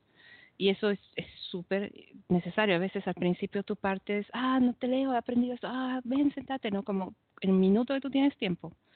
Si estás tomándote un café con alguien, si estás en el break del trabajo, si habías llegado a tu casa y quieres practicar, hablas con tu amigo, ¿no? Como que en esa onda. Pero ya cuando tú quieres, por ejemplo, empezar a tener una energía y construir una energía alrededor de ti que eh, exude profesional que exude esa como vibración de que tú le digas al universo, yo quiero hacer espacio para esto, yo quiero dedicarme a esto, por ende me tengo que, bueno, tengo que vaciar aquello que está quitando espacio de, de, mi vida para poder llenarlo con esto que estoy esperando poder hacer, ¿no? Y eso tiene que ver con el tema de cómo tú te ordenas y a quienes tú recibes y cómo tomas tus citas, eh, inclusive hasta la sutileza de por dónde tú tomas clientes. Y te acuerdas cuando tú partiste, uh, me acuerdo que habías puesto que era una, una página, tenías una página que estabas más o menos editando, ¿verdad? Y también tenías el tema de que después te animaste a hacer las tarjetas, ¿te acuerdas? Sí. Entonces, a veces hay cosas que son como medio estándar que no necesariamente funcionan de acuerdo al grupo objetivo que tú tienes como clientes. Y eso también, eh, bueno, los que trabajan en marketing, las historias son secos para eso. Los administradores de empresas inclusive más, los economistas te dan cátedra, ¿no? De cómo hacer todo esto. Pero para nosotros que estamos en el otro lado, es, un, es una suerte de azar, ¿no?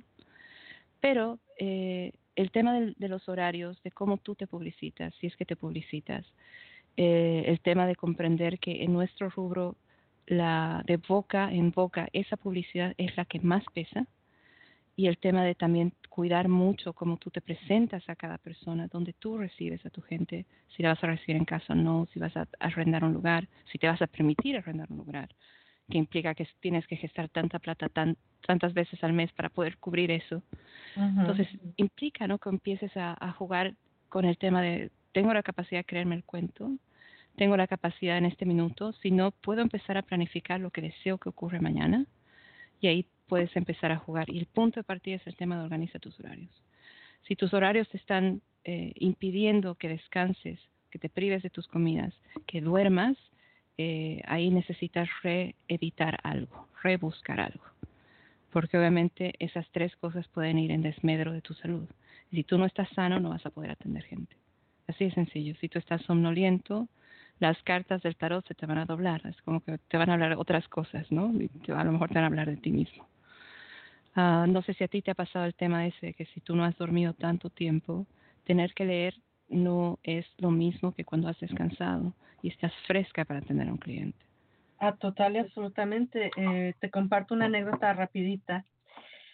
Ya saben, eh, bueno, los que me saben y los, los que me conocen y los que son este ácidos eh, radioescuchas saben que soy un ser nocturno, que me voy a la cama a las 5 de la mañana o 6 y levanto a las 12, una, etcétera, ¿no?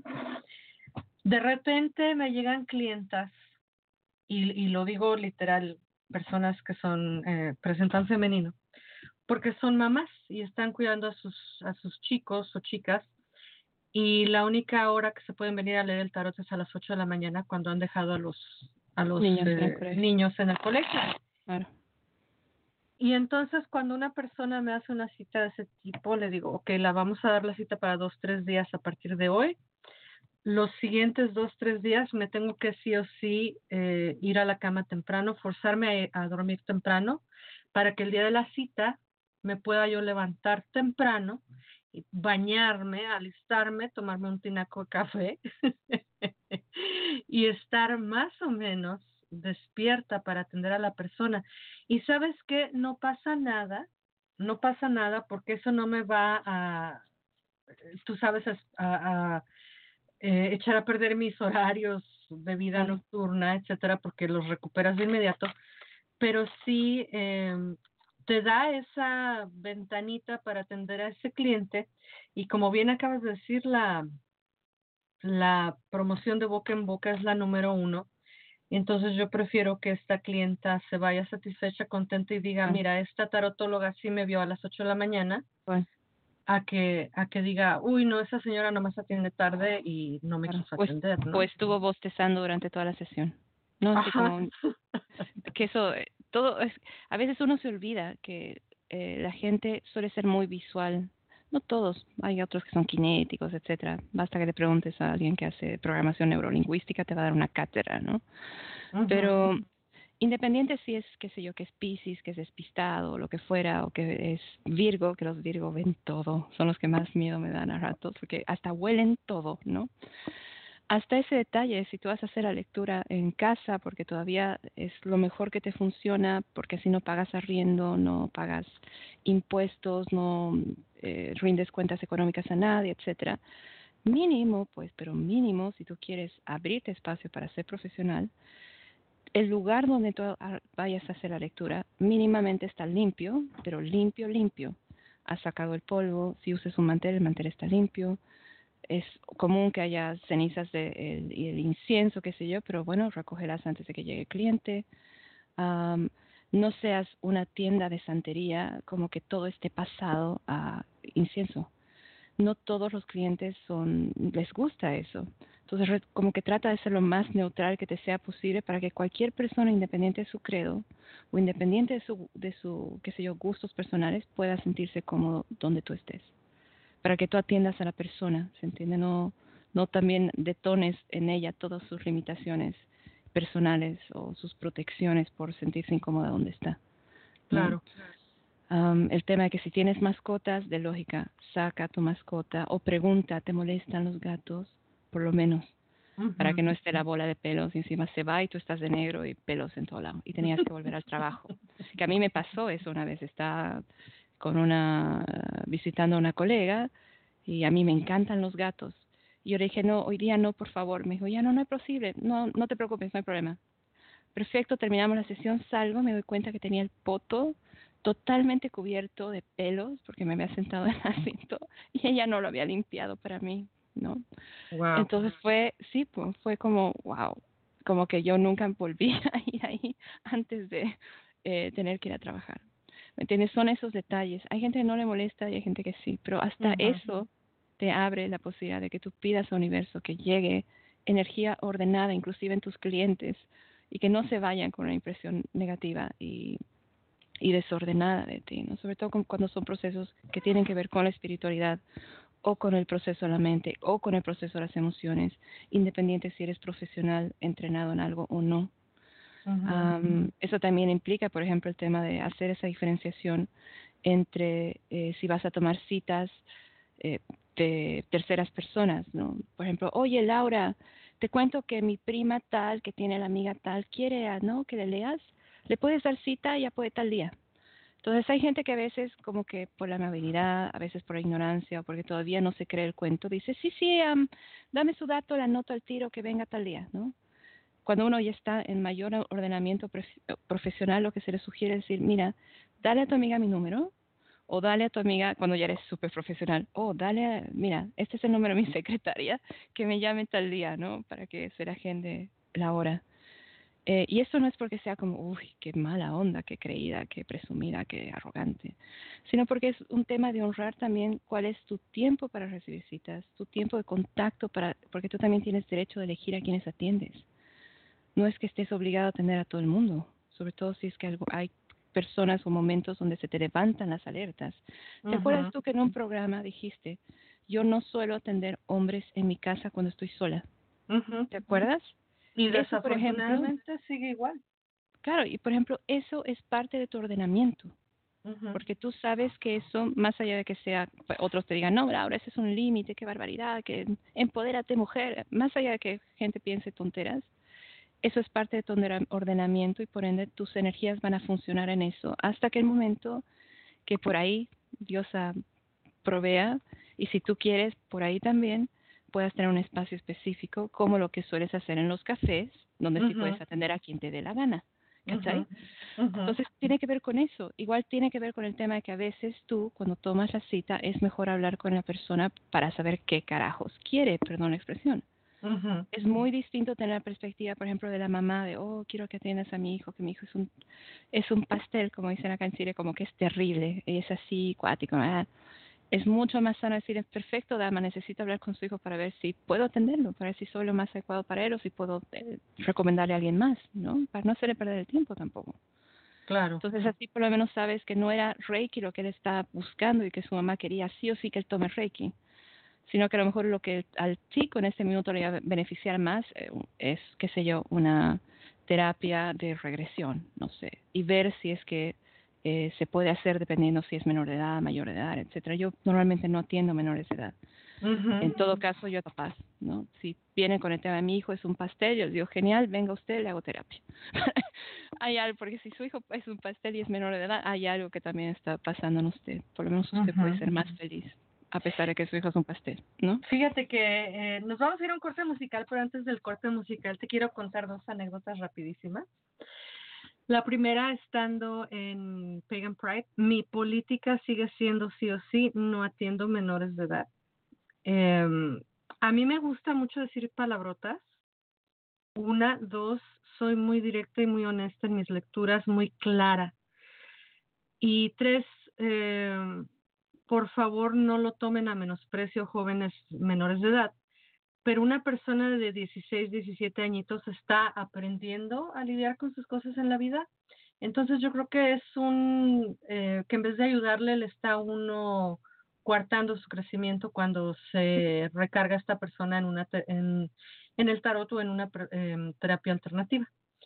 Esa es mi, mi opinión, ¿verdad? Mi sentir me llega una persona a Pagan Pride con su hijo. me pregunta que si le puedo atender al muchacho. Le digo que no, que está muy jovencito, tiene 15 años. La señora me dice, es que fulanita sí lo atiende, pero yo no quiero que él vaya con fulanita porque yo voy con fulanita. Le digo, pues con qué pena me da su caso, señora, pero, o sea, ¿para qué me dices que tú vas con fulanita y no sé? Pues vete con fulanita, ¿para qué vienes Claro. conmigo, no? Claro. Am, y tiene que ver mucho con esas, eh, como dices tú, con ese ordenamiento, con esos delimit con esas delimitaciones de respeto hacia tu trabajo también. Exacto, y eso, perdón que te corte, y justamente lo que has dicho, eso también tiene que ver con que a veces a nosotros como terapeutas, ya sea profesionales o no, a veces también te toca hacer esta, como que educar un poco a, los otros, y esto no lo tomen como arrogancia. A veces, sobre todo porque este es un medio donde todo es un despelote, perdón la expresión, que la gente no sabe si es así, si no es así. A veces también es importante insertar en las personas el tema de que, oye, esto puede ser súper alternativo, esto puede ser Reiki, energía, lo que tú quieras, pero esto también es algo profesional. Por ende, yo también necesito que tu aproximación a esto sea eh, con esa misma educación, ¿no? Que es como el tema llamar por teléfono. Tú no llamas a, a un doctor, a un consultorio para pedir una cita a las 11 de la noche, ¿no? Para que te la dé para, qué sé yo, tres días después. Tú lo haces en horarios de oficina. Si es una emergencia, tú vas a un centro de emergencias, ¿no Claro. es cierto? Entonces es lo mismo que uno de- debería buscar o, o esperar también. Hay formas para hacer esa educación. A veces es basta con decirle, mira, son las 11 de la noche, atiendo tu mensaje mañana o simplemente no contestar. Porque a veces pasa lo típico, que es que es una emergencia. Una vez Silvina nos contó la anécdota, es que es una emergencia. Tiene... que-". Y Silvina, cosa que nunca lo hace, lo atendió en su día de descanso. Llega la persona, ella le pregunta, ¿cuánto tiempo estás tú con esto, no? Y él le dice, no, estoy como hace más de 10 años. Y ella así como, ah, entonces esta es la emergencia, ¿no? Hace más de 10 años estás con esto y justo hoy día es la emergencia. Y ella así como, ok, nunca más volvió a atender en su día de descanso. ¿Se Sí, no. Fíjate que a mí lo que me pasaba era, eh, la gente me conoce y sabe que estoy despierta muy tarde por la noche. Y entonces, eh, citas pago, ¿eh? Citas pagadas, pero las querían a la una de la mañana. O me puedes hacer una cita ahorita. ¿Puedo ir a tu casa ahorita? Este, No, no. Tal cual. Es la una de la mañana, no. Eh, con el varón me acaba de pasar hace, la semana pasada me acaba de pasar, Narda no me va a dejar mentir porque lo mencionamos en el taller de, de los 40 días. Eh, hice un evento donde fueron muchos varones, conocí a esta persona en particular, Ernesto se llama el señor. conocí a Ernesto, Ernesto me llama para una cita, le digo que el miércoles, porque el miércoles es el día que está aquí mi marido, Em, porque el señor no puede venir temprano, tiene que venir tarde, porque sale de trabajar. Puede llegar antes de las nueve. Entonces, en ese caso es dos, dos puntos en su contra. Es un varón y no puede venir temprano. Entonces, lo tengo que ver sí o sí en un miércoles. Te arriesgas, pero te arriesgarías más de tomar la cita. Ojo, compañeros, compañeras que están empezando, te arriesgas a perder un cliente, pero te arriesgas más si tomas la cita donde no te tinca, donde no te late. Entonces le digo a este señor Ernesto, eh, venga el miércoles, no sé qué, ya yo te confirmo, llegó el miércoles, no pudo venir, me llamó temprano, que no podía venir, bla, bla, bla. A la siguiente semana me llama el jueves por la tarde y yo aquí estaba en casa en pijama, jueves por la tarde, todo tranquilo y me dice, ¿puedo ir ahora? Y le digo, no, no, lo siento, pero yo únicamente le puedo atender los miércoles por la noche. Claro. Ah, perfecto. Dice, yo te llamo la semana que viene. Mira, cual que me llame, cual que no, no importa. Yo no le conozco al varón y desafortunadamente, desafortunadamente vivimos en un mundo donde la violación y la violencia y los ataques y los feminicidios están tan regados que no me puedo arriesgar. Claro. No me puedo arriesgar. ¿Por, qué? ¿Por 100 dólares? No, señorita, no. Claro. Ahí que me llame después.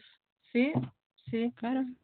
Eso también tiene que ver, por ejemplo, si eh, esas señales de alerta interna, que con eso con la práctica se va desarrollando lo que tú has dicho de mira esos 100 dólares hoy día o el cliente o lo que fuera, al final eso es experiencia.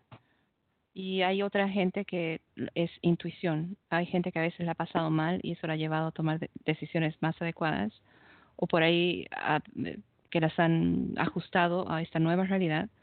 Y estas otras personas que no, no necesitaron pasar por esa experiencia para estar prevenidas y evitarlas, no por el temor de que pase, sino porque tienen el derecho de poner los horarios cuando son los adecuados para ella.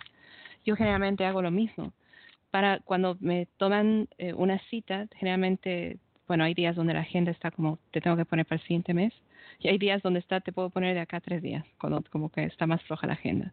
Pero yo nunca suelo tomar de un día para el otro. Eh, no suelo recibir clientes que sean, que mi parte sabia me diga que no. Ya tengo un acuerdo con mi parte sabia, para bien o para mal a riesgo de perder clientes nuevos. Me da lo mismo. Primero eh, honro quién soy, con mis limitaciones y mis aciertos. no voy a hacer sesiones, no voy a dar clases, no voy a tomar terapias, privando mis horas de descanso. Eso también implica a quienes tienen familia, etcétera, y de pronto a veces solo disponen del fin de semana para comenzar este emprendimiento, ¿no? empezar a leer tarot más profesional, más todo la sugerencia que yo siempre les hago es, bueno, maravilloso, pero nunca ocupes todos tus fines de semana. Resérvate un tiempo para ti, porque tu cuerpo, tu mente, tu familia lo merecen. Y esos son los tiempos que son para ti, para nutrirte. Si tú estás dando siempre como que fueras una cascada de agua inagotable, va a llegar un momento en la cascada se va a agotar. Si tú estás como todo el tiempo bebiendo, sirviendo la copa, sirviendo la copa y nunca te detienes para saborear lo que estás sirviendo o botar un poquito la tierra para ofrendar, eh, nunca vas a saber realmente qué es lo que está siendo vertido en tu copa, ¿no? Entonces, eh, también tiene que ver con el tema de eh, comprender cuáles son los, los tiempos funcionales para ti. Hay gente que le funciona piola el trabajar ocho horas, ¿no? Que maravilloso, como, como en oficina, uff, qué profesional, trabaja como ocho horas. Y hay otra gente que por un tema de, de desgaste físico, por el desgaste mental, qué sé yo, no les funciona hacer 40 horas semanales, les funciona hacer 30 horas semanales o no trabajar las ocho horas. O si es que tomas clientes, no es que sea, por sobre todo tú que eres taratóloga, no es que tomes, te agendo a ti a las siete y voy a agendar a esta persona a las ocho, voy a agendar a esta persona a las nueve. Como que, hola, ¿cómo estás? Bienvenido, chao. Hola, ¿cómo estás? Bienvenido, chao. No funciona eso. Hay terapias a veces que requieren que tú tomes a la persona a esta hora, termina la sesión, a veces consideras la posibilidad de una extensión por X o Z motivos, o por lo menos para tú tomarte un momento para merendar una pieza de fruta o hidratarte o por lo menos limpiar el lugar con un incienso, ¿no? Como que es importante que hagas estos juegos. No es el tema tampoco de atender a una persona media hora y ya está. Hay gente que te requiere más. Y también tampoco es el tema de atender a una persona más de una hora y media o dos horas porque eso se vuelve inviable. Ahí ya no es terapéutico, ahí ya es simplemente seguir alimentando patrones negativos. Claro. Es como, um, ay, ¿cómo se dice? Eh, enabling, pero no me acuerdo en, en español cómo se dice. No me acuerdo tampoco. Ahí en el chat a veces no se dicen, pero es como promover algo, alimentar algo. Ajá, negativo. Facilitar algo, no sé, negativo. Es como eh, ayudarles con su codependencia, ¿no? Exactamente. Y eso también tiene que ver con el tema de que incluso si, te, si fuera familia la que te pide, que eso también es otro tema de unos límites muy, muy sanos de colocar, a veces sea mejor que tú derives a colegas, a clientes que son familia, para mantener también un tema ético de, de neutralidad, más allá de que tú puedas ser la mujer o el hombre más neutral del planeta, eh, a veces también es bueno hacer esas diferenciaciones y, a veces también es bonito apoyar a otros terapeutas destinándoles esta gente que de pronto tú no puedes atender, pero sabes que podría beneficiarse de ir donde esta persona. Obviamente entre medios siempre todos tienen la decisión de ir o no ir donde un terapeuta, más allá que te, se te sugiera a alguien, nadie te impone a alguien. Si, si alguien te está imponiendo a alguien, huye, denuncia, ¿no? Ponte un límite mínimo y máximo de personas que desees atender al día. Ah, yo me he dado cuenta, por ejemplo, que mi rango, dependiendo del tipo de sesiones que yo hago y sistemas que trabajo, a mí me funciona muy bien el atender tres personas con el sistema de Freedom Healing, por ejemplo, que me es cómodo, me es práctico, me permite darme un descanso, todo maravilloso. Ah, con el tema de Reiki, en cambio, yo, yo energéticamente sé que puedo atender cuatro o más eh, pero eh, eso no quiere decir que no me permita, por ejemplo, el atender tres hoy día, mañana uno y otro día atender más o menos. ¿Entiendes? Como tener la flexibilidad de poder jugar con eso, porque también es bueno que tú puedas disponer de estos otros tiempos para ti, para la familia, para, qué sé yo, aprender o para dar un feedback que a veces algunos de tus clientes lo van a necesitar dependiendo del tema de, lo que tú haces, tener un tiempo ordenado para contestar mails, que eso también es parte de tu ordenamiento. Tú no contestas WhatsApp a las 12 de la noche. Una persona normal no va a hacer eso, salvo que tú quieras realmente llamar al universo que todos te contacten a la hora que te dé la gana, inclusive cuando estás en el baño haciendo pipí, ¿cachai? Entonces es como que da, quieres ser profesional, date un ambiente profesional, haz ese ordenamiento. ¿No? Tú no estás ahí para darte y que te coman y te devoren. Tú estás ahí para compartir instancias y también respetar las tuyas propias. Y también es tu derecho decir sí, decir no. Fíjate que te quiero quiero agregar algo, si me permites, más rápidamente.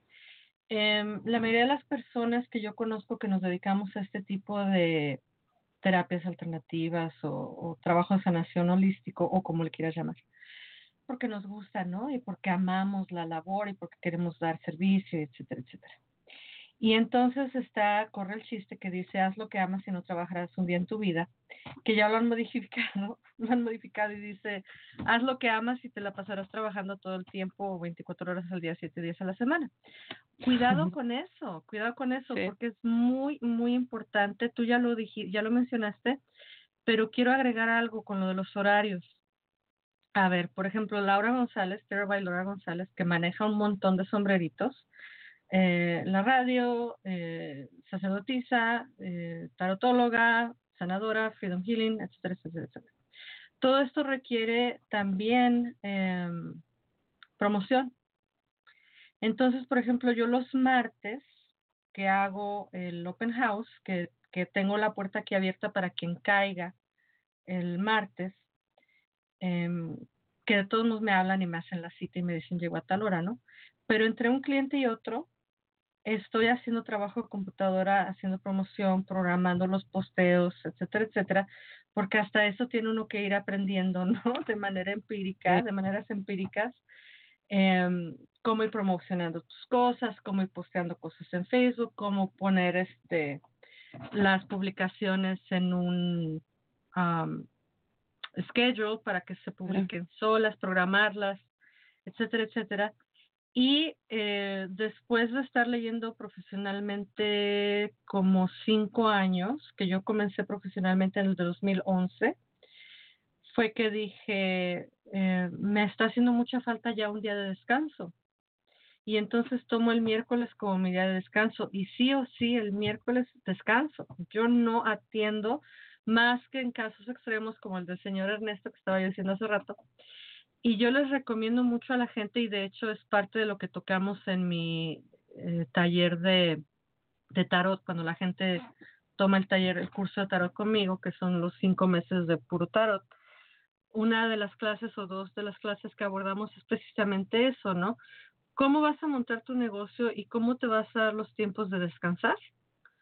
Y de meterle al horario de tu trabajo meterle las horas que lo estás promoviendo.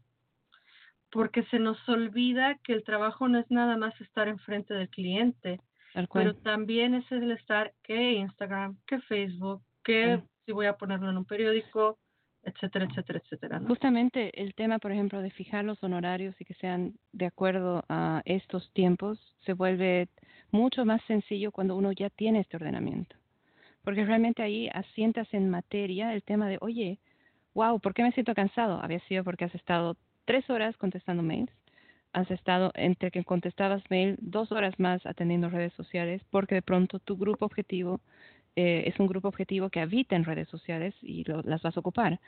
Eh, o has estado, qué sé yo, eh, contestando llamadas y contestando WhatsApp y además inscribiendo gente a tus cursos, etcétera, y de pronto tienes cliente a tal hora y si eres encima padre de familia papá o tienes esposo, esposa, pareja, poli o lo que fuera, también si te toca ese día hacer aseo y si te toca ese día hacer la comida y si te toca ese día, ¿me entiendes? Es como que, wow, Wonder Woman, ¿no? O sea, mis respetos, mujer, que puedes hacer todo eso. Pero hay gente que lo hace, pero es gente que o está en un ordenamiento que es preciso o es gente que se está sacrificando en algo que después no lo va a poder recuperar que es el tema de la salud mental, la salud física y la salud emocional. Eso no tiene precio. Y eso también implica que en muchos de los eh, maestros que yo tengo iniciados en Reiki, gente que ahora se dedica a dar clases, etcétera, etcétera, también les hacía el hincapié en el tema de la autoevaluación por ahí. ¿Cuándo fue la última vez que fuiste al doctor? Primero, ¿cuándo fue la última vez que tú te hiciste autoterapia? ¿Cuándo fue la última vez que tú te hiciste terapia con alguien más?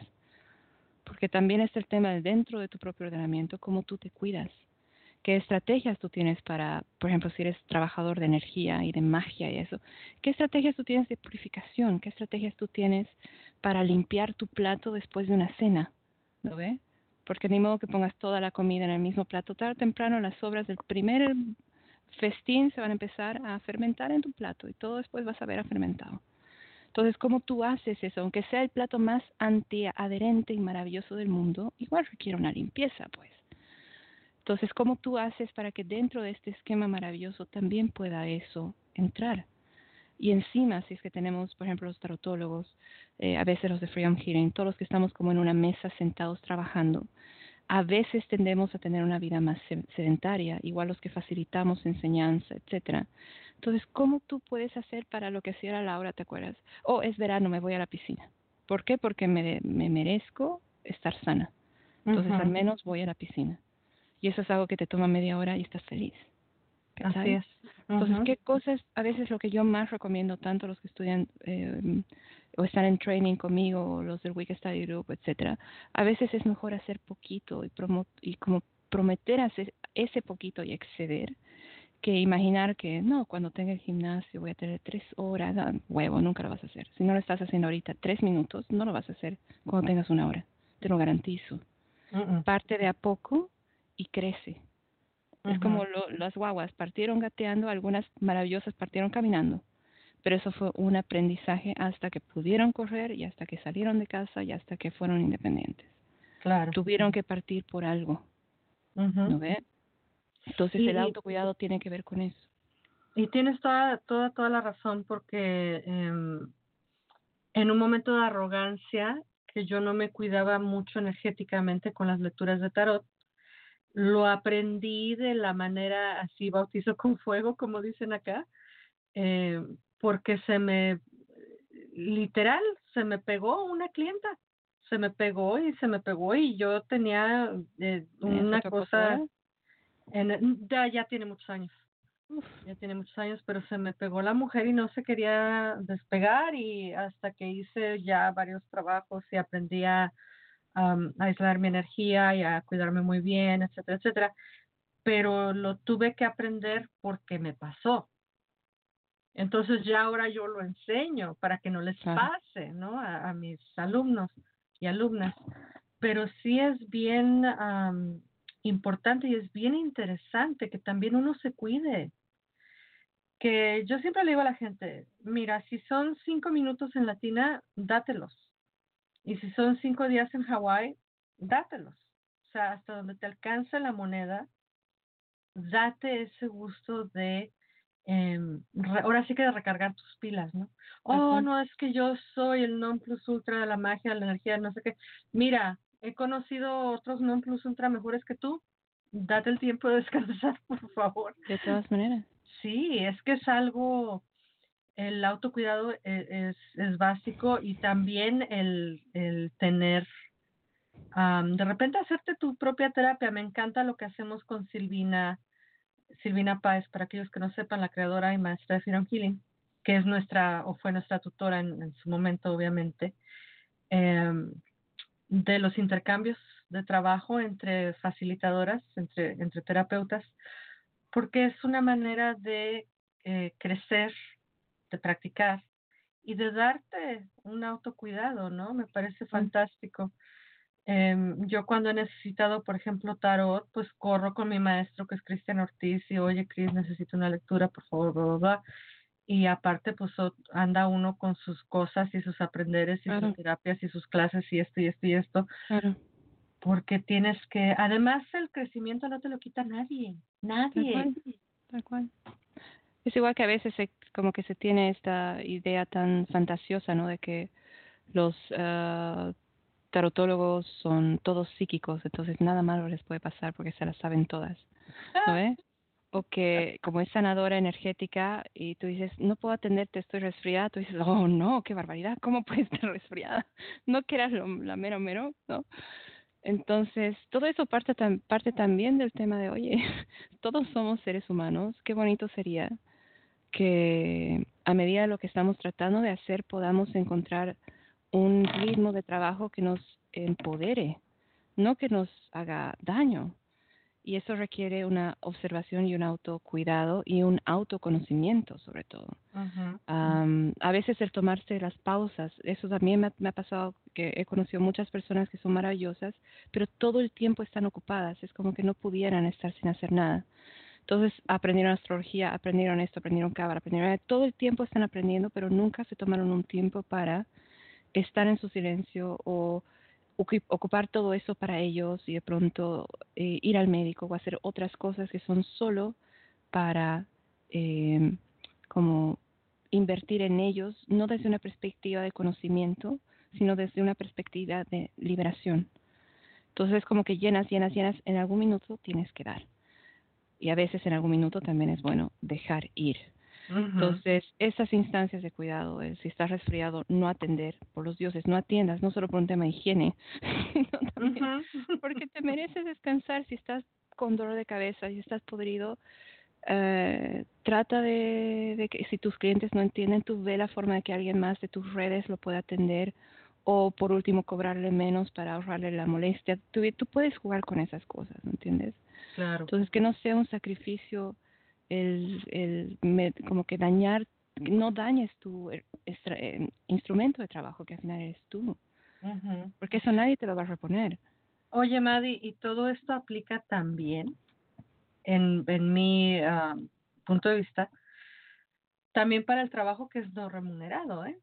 Uf, O sea, el, el- el trabajo de sacerdocio, el trabajo de correr un coven, el trabajo de ser eh, consejera espiritual o X, ¿no? Si no te pagan, si esa es tu vocación, si lo quieres hacer como trabajo no remunerado, ojo, a menos que sea realmente una emergencia, que a mí con, con ser este activista de suicidio me ha tocado, que me ha tocado que tengo que estar en Skype a las 3 de la mañana porque esta persona está con ideas suicidas y pues yo elijo ayudarle y estoy con la persona de las 3 de la mañana a las 5 de la mañana en Skype, no importa, se salvó una vida o, o pudimos, eh, pudimos reenfocar y reencuadrar a esta persona para que no eh, siga con esa ideación suicida al momento. Pero de ahí en fuera, o sea, y, y lo mismo cuando alguien llega y, ay, manita, típico mexicano, manita, ¿podemos platicar? A ver, ¿quieres platicar con Laura, la amiga, o quieres platicar con Laura, la sacerdotisa?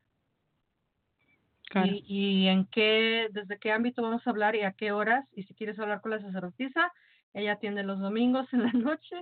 Pero si quieres hablar con la amiga, aquí estoy, ¿qué onda? ¿Qué pasa, no? Ujú. Sí, yo hago lo mismo. Y yo creo que esa es una, una sugerencia muy, y me imagino que muchos lo hacen también. Cuando, por ejemplo, yo doy clases o estoy facilitando algo, es un tiempo para facilitar cosas. Y eh, lo bueno es que a veces me da tiempo para atender algunas otras cositas de la misma gente que está ahí. Pero esa no es mi función en ese minuto. Yo prefiero que me digan, ¿sabes qué? Eh, ¿Quieres hablar de esto? Mira, nos juntemos en un café tal día, que es cuando yo tengo tiempo y sé que puedo destinar ese tiempo para ti pero porque yo también busco que haya este acuerdo entre lo que la persona puede y lo que yo puedo, porque no hay esta inmediatez. Esta inmediatez, sobre todo en el camino espiritual, es una invención de la actualidad. Si pensamos en los procesos realmente potentes, hay cosas que son sí, inmediatas, pero hay otras que requieren un tiempo, inclusive para, para activar el potencial de la prudencia, inclusive para eso. Cuando te, inclusive cuando te mandan hate mail, cuando te mandan un correo de mierda, de, así como, ¿por qué no me atendiste? Te odio, eres, ah, nunca me contestas las llamadas. Inclusive en eso. A veces es importante decir, ok, activaré ese potencial de prudencia, que eso también es un consejo que lo recibí de Silvina. Antes de contestar, ¿no? Cualquier disparate hormonal que yo podría decir en ese minuto, o cualquier como charla de, piensa en esto, que la vida, pero mi libra es como terrible, trata de hacer las paces con todos y evitar la pelea, ¿no? ¿Eh?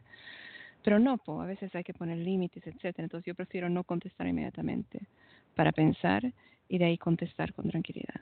Y si es algo inmediato y requieren de mí lo inmediato y no están dispuestos a esperarme, qué pena. Pero yo también tengo el derecho de esperar, de, de poner mis tiempos de acuerdo a lo que yo siento adecuado.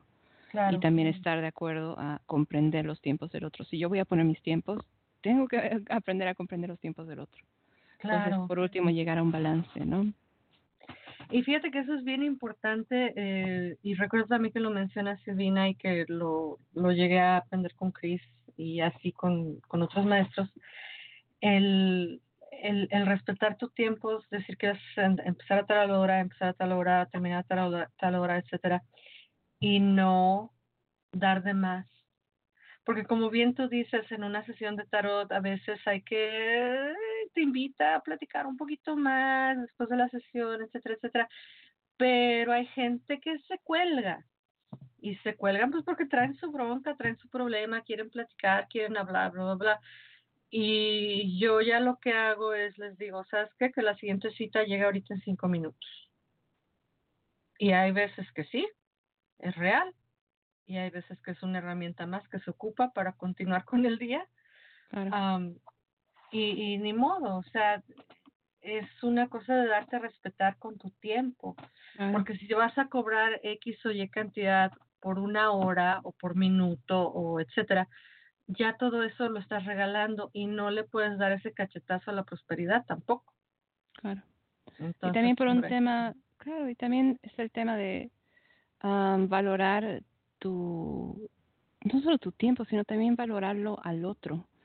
O sea, a veces al valorar al otro es porque te permite ponerle un límite, como para que se ubique. Y no es porque trates de imponerle algo. A veces un tema de amor, de amor muy profundo, tiene que ver con el honrar esos límites tan maravillosos que tú tienes, y también poder reconocer cuándo están transgrediendo tus límites propios. Y no para generar una, una, una pelea o una polémica, sino para poder reconocer cuándo es también importante hacer un ajuste en esos límites. Hay gente que si tú le dices, oye, ya estamos por terminar, oh, sí, perdón, me voy al tiro y se va. Inmediatamente hay gente que incluso dice dos preguntas y se va. Y hay otros que te juro, lo que tú has dicho, te hablan de toda la vida y encima también a veces hay gente encantadora, que es fascinante, tú quieres oír toda su vida, pero no te corresponde. Y uh, claro, hay otras instancias, tómate otra hora, tómame otra hora, oh, que encantadora la conversación, pero eh, el tiempo se ha acabado, genuinamente.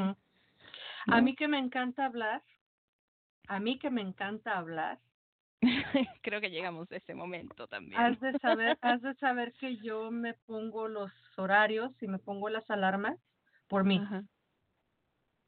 Porque yo tengo muy mala delimitación en cuando ya dejar de hablar. Entonces, yo me pongo porque los clientes están fascinados y está uno platicando y están, ellos están fascinando y yo, chin, ya me pasé una hora, hora y media y nomás me pagaron 45 minutos, ¿qué pasa? Por cierto, hablando de que nos encanta hablar, te quiero decir, mi querida colega, compañera, hermanita hermosa, eh, están aquí en el chat Gab Munstrok, Gerlán, eh, Lourdes Santiago, Narda Yagay, Nevek, Patricia Rojas. Den señales de vida en el chat, se quedaron muy callados. Y también están por acá en Mundo Pagano, eh, Sergio Estrada que nos dice, buenas, saludos a Mari Benítez, excelente comunicadora y tarotista. He asistido a sus talleres y recibido sus lecturas. Muchos saludos, Sergio Estrada. Excelente artista. Saludo igual para Sergio, sí, es maravilloso artista y persona y maestro yoga y es actor, es tantas cosas ese señor, es maravilloso. Hermoso, sí. Sí, es maravilloso. Eh, mi queridísima Tati Paredes que dice, oh, disfrutando de escucharlos, saludos Mari Benítez, Laura González.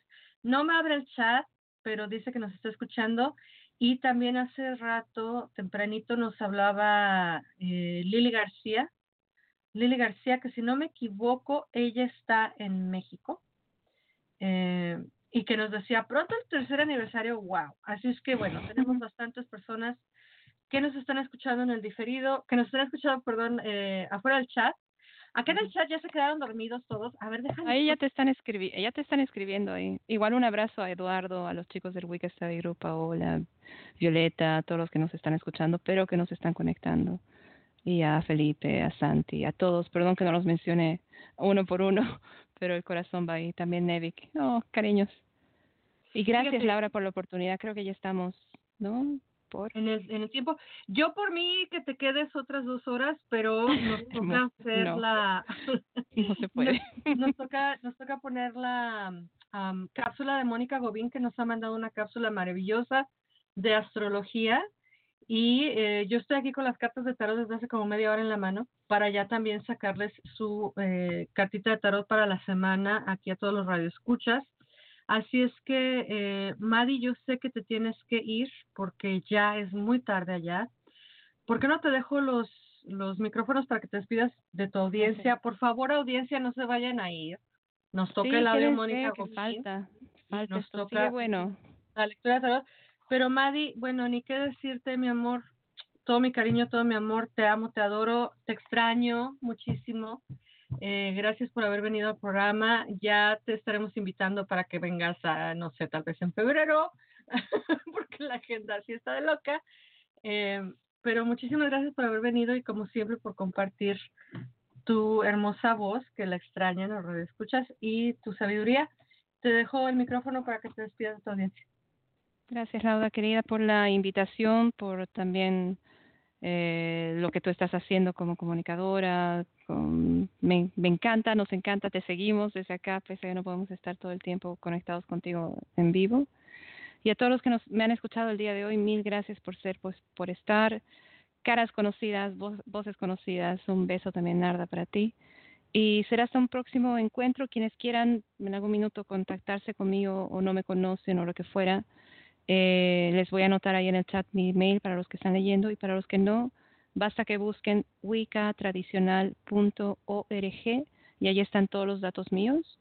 Para quienes buscan terapia conmigo eh, dentro de todas estas alternativas y demás, terapiaysanación.org. Y si no, basta que por último la contacten a Laura y Laura tiene todos los datos míos. Sí, así que mil gracias por todo, que estés muy bien, éxitos en el programa.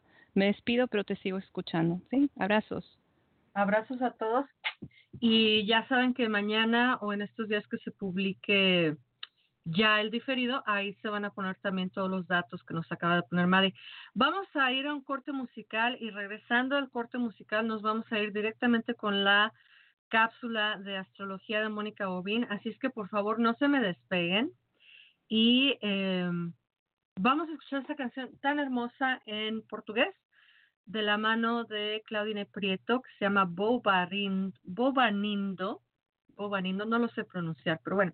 Es un canto muy, muy hermoso que eh, viene de la mano de Claudine Prieto, enseguida después la cápsula de astrología y para cerrar con eh, tarot esta noche. Así es que no se vayan, ya volvemos con más aquí en Lunatic Mondays, lunes lunáticos.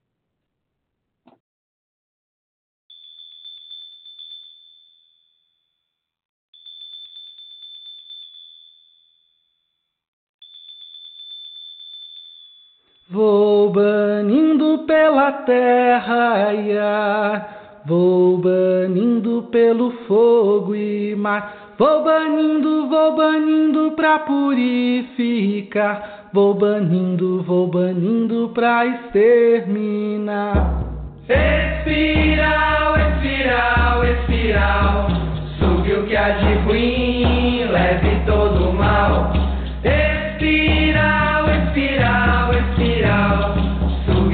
Sugue o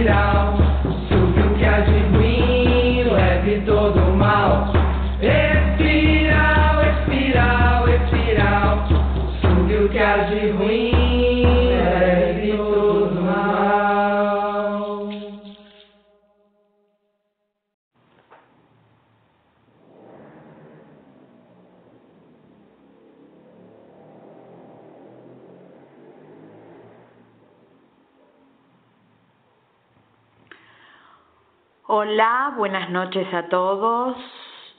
Muchísimas gracias por permitirme estar otra vez en lunes lunáticos después de un pequeño espacio de descanso. Muchísimas gracias Laura por dejarme siempre la puerta abierta y tu invitación para poder participar con ustedes de estos lunes super locos, lunes lunáticos.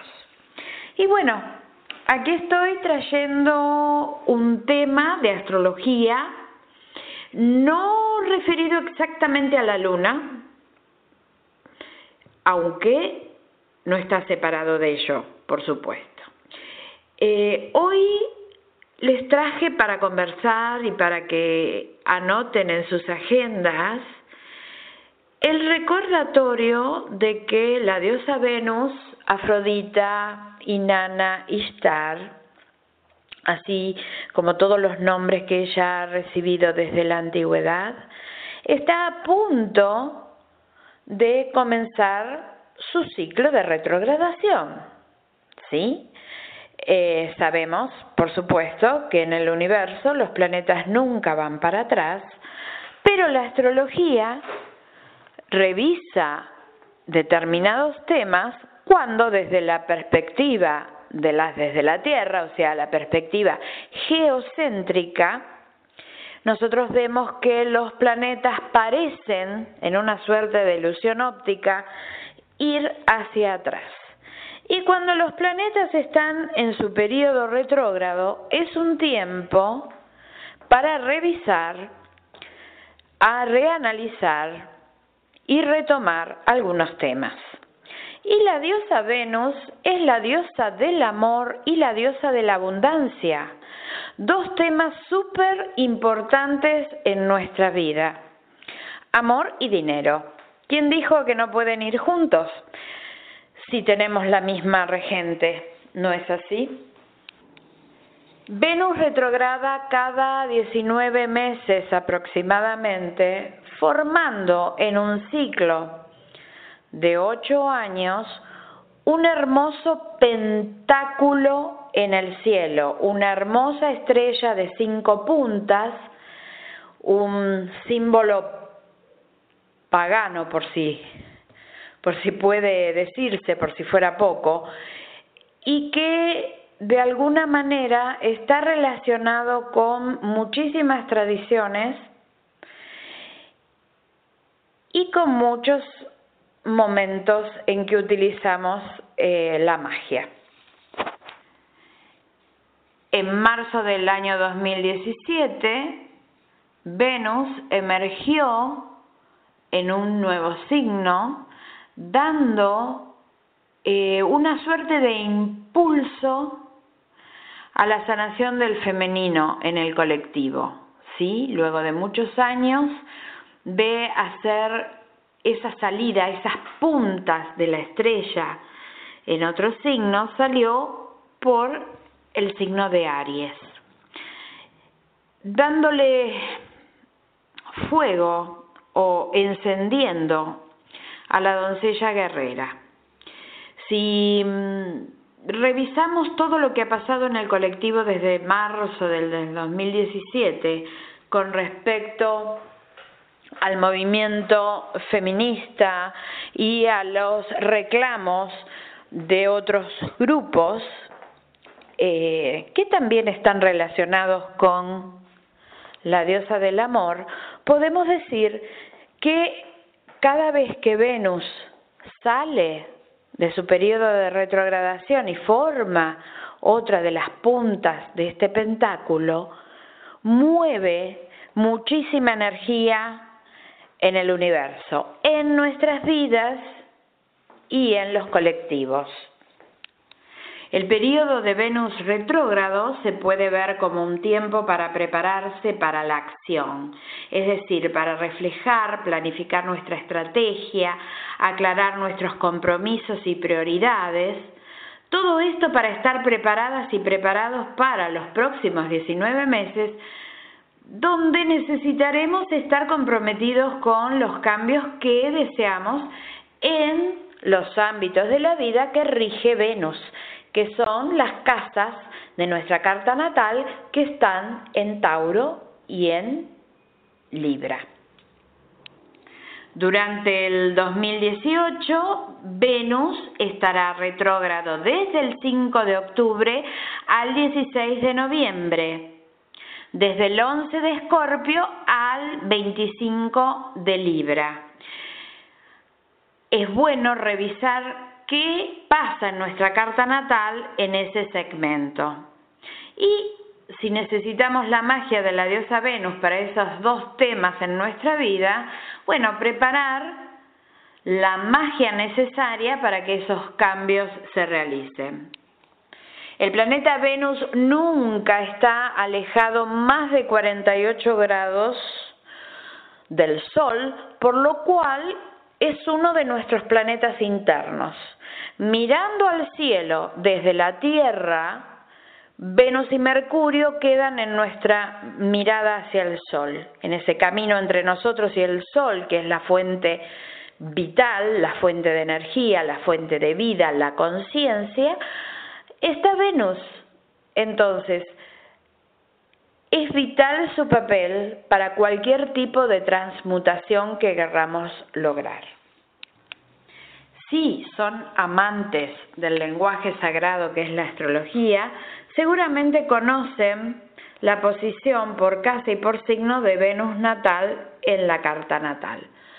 Si no lo conocen o gustan conocerlo, las cartas que se calculan en los software, en las páginas web, implican conocer eh, la hora de nacimiento. Pero aunque la hora no sea demasiado exacta, con Venus podemos estar más seguros de la posición que la luna que se mueve más rápido. Así que, aunque no conozcamos exactamente la hora natal, podemos ver en qué signo estaba Venus en el momento en que nacimos.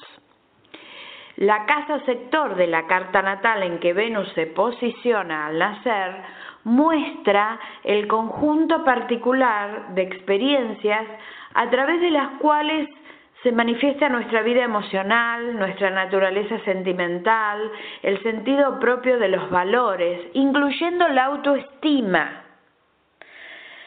En esto que yo valoro, en esta abundancia, no solo está lo material, sino los valores espirituales. Y el primer valor espiritual es amarnos a nosotras o a nosotros mismos, por supuesto. Todo eso es impulsado por el tipo de energía simbolizada por el signo en que está Venus en la carta natal. También el momento del ciclo venusino en el cual nacimos nos imprime un sello profundo, como un carácter oculto que está relacionado con estos dos temas que venimos hablando, amor y dinero. El ciclo de Venus simboliza los procesos y actitudes emocionales, así como nuestras escalas de valores y significados, es decir, cómo interpretamos, cómo evaluamos y damos sentido a nuestras experiencias de vida y al mundo que nos rodea. Ese ciclo presenta una característica singular y fascinante eh, esta estrella de cinco puntas, este pentáculo, este símbolo pagano, está formado en el cielo, pues cada ocho años Venus retrograda cinco veces, dibujando una suerte de seguidilla de pentáculos que a lo largo de los años van formando una imagen, una suerte de geometría sagrada que es llamada la rosa de Venus. Por eso la rosa es la flor dedicada a esta diosa y nos puede ayudar también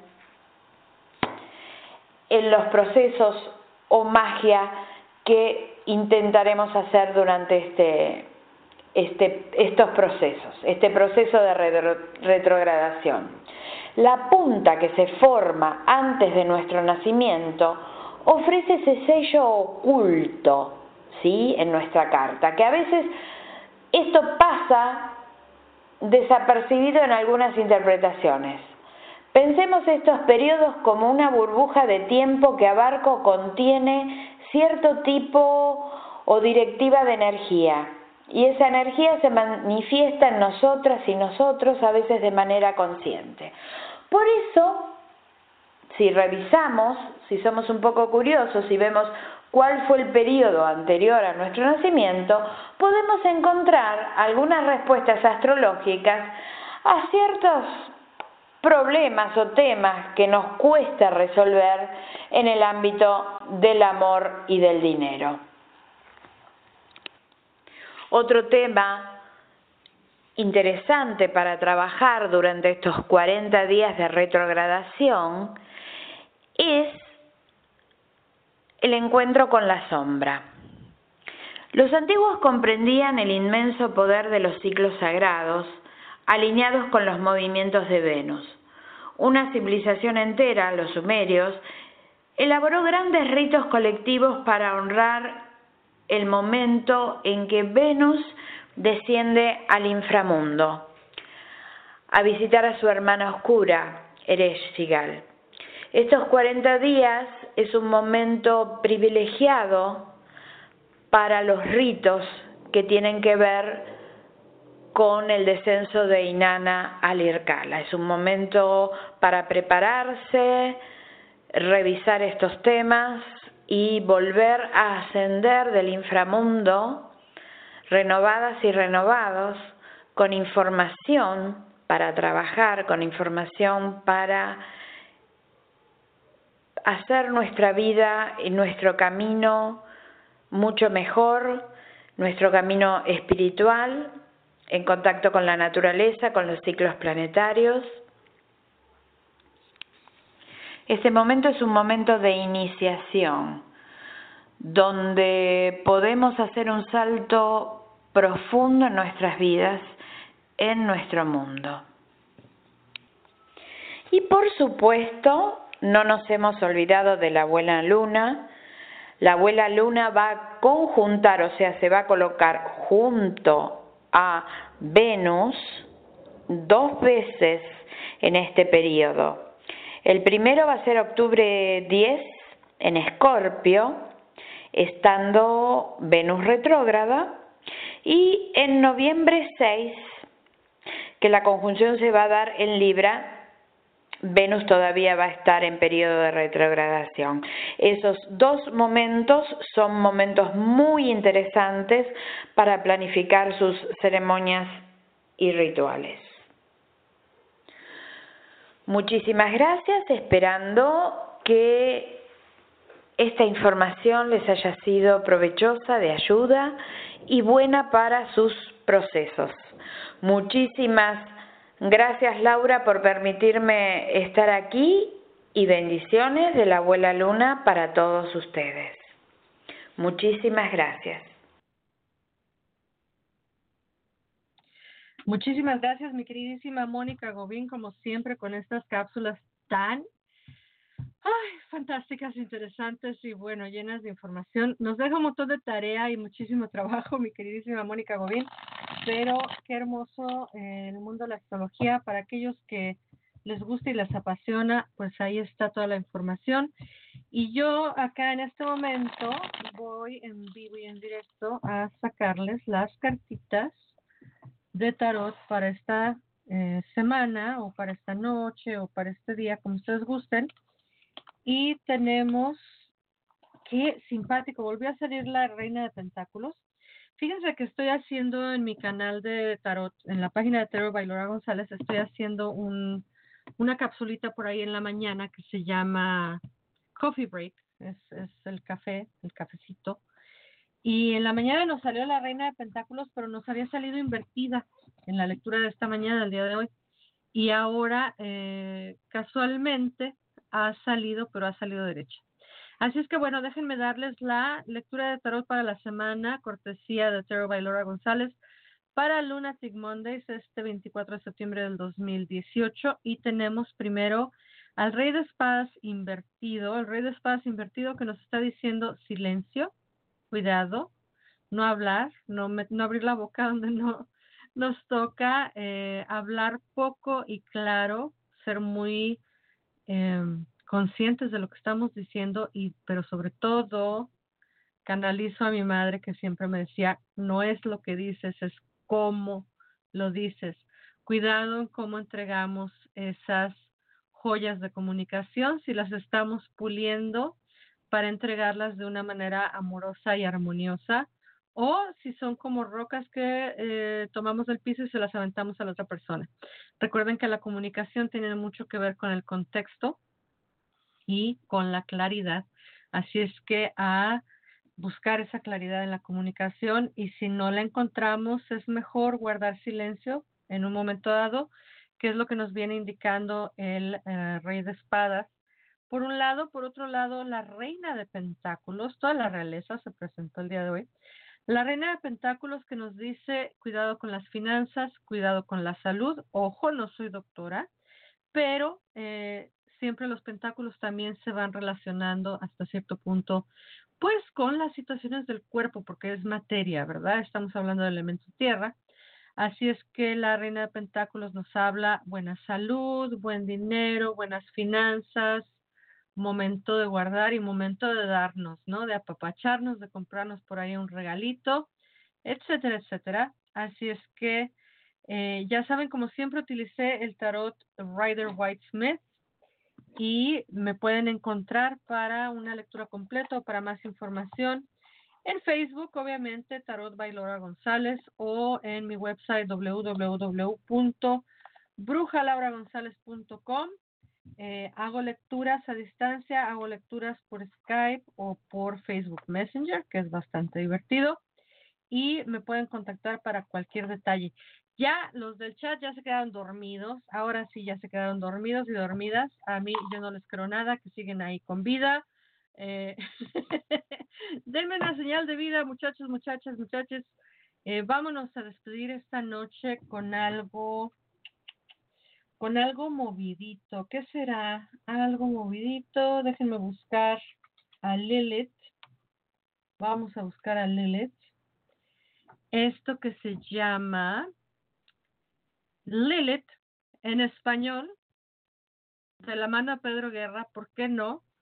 Eh, pocas, si no es que nunca eh, pongo casi música en español, pero bueno, vamos a escuchar esto que se llama Lilith de la mano de Pedro Guerra y les deseo a todos y todas que tengan una excelente semana. Nos vemos la siguiente, eh, en dos semanas, obviamente, por acá en vivo. Y Cuídense mucho, ya saben que se les ama. Buenas noches. Bye bye.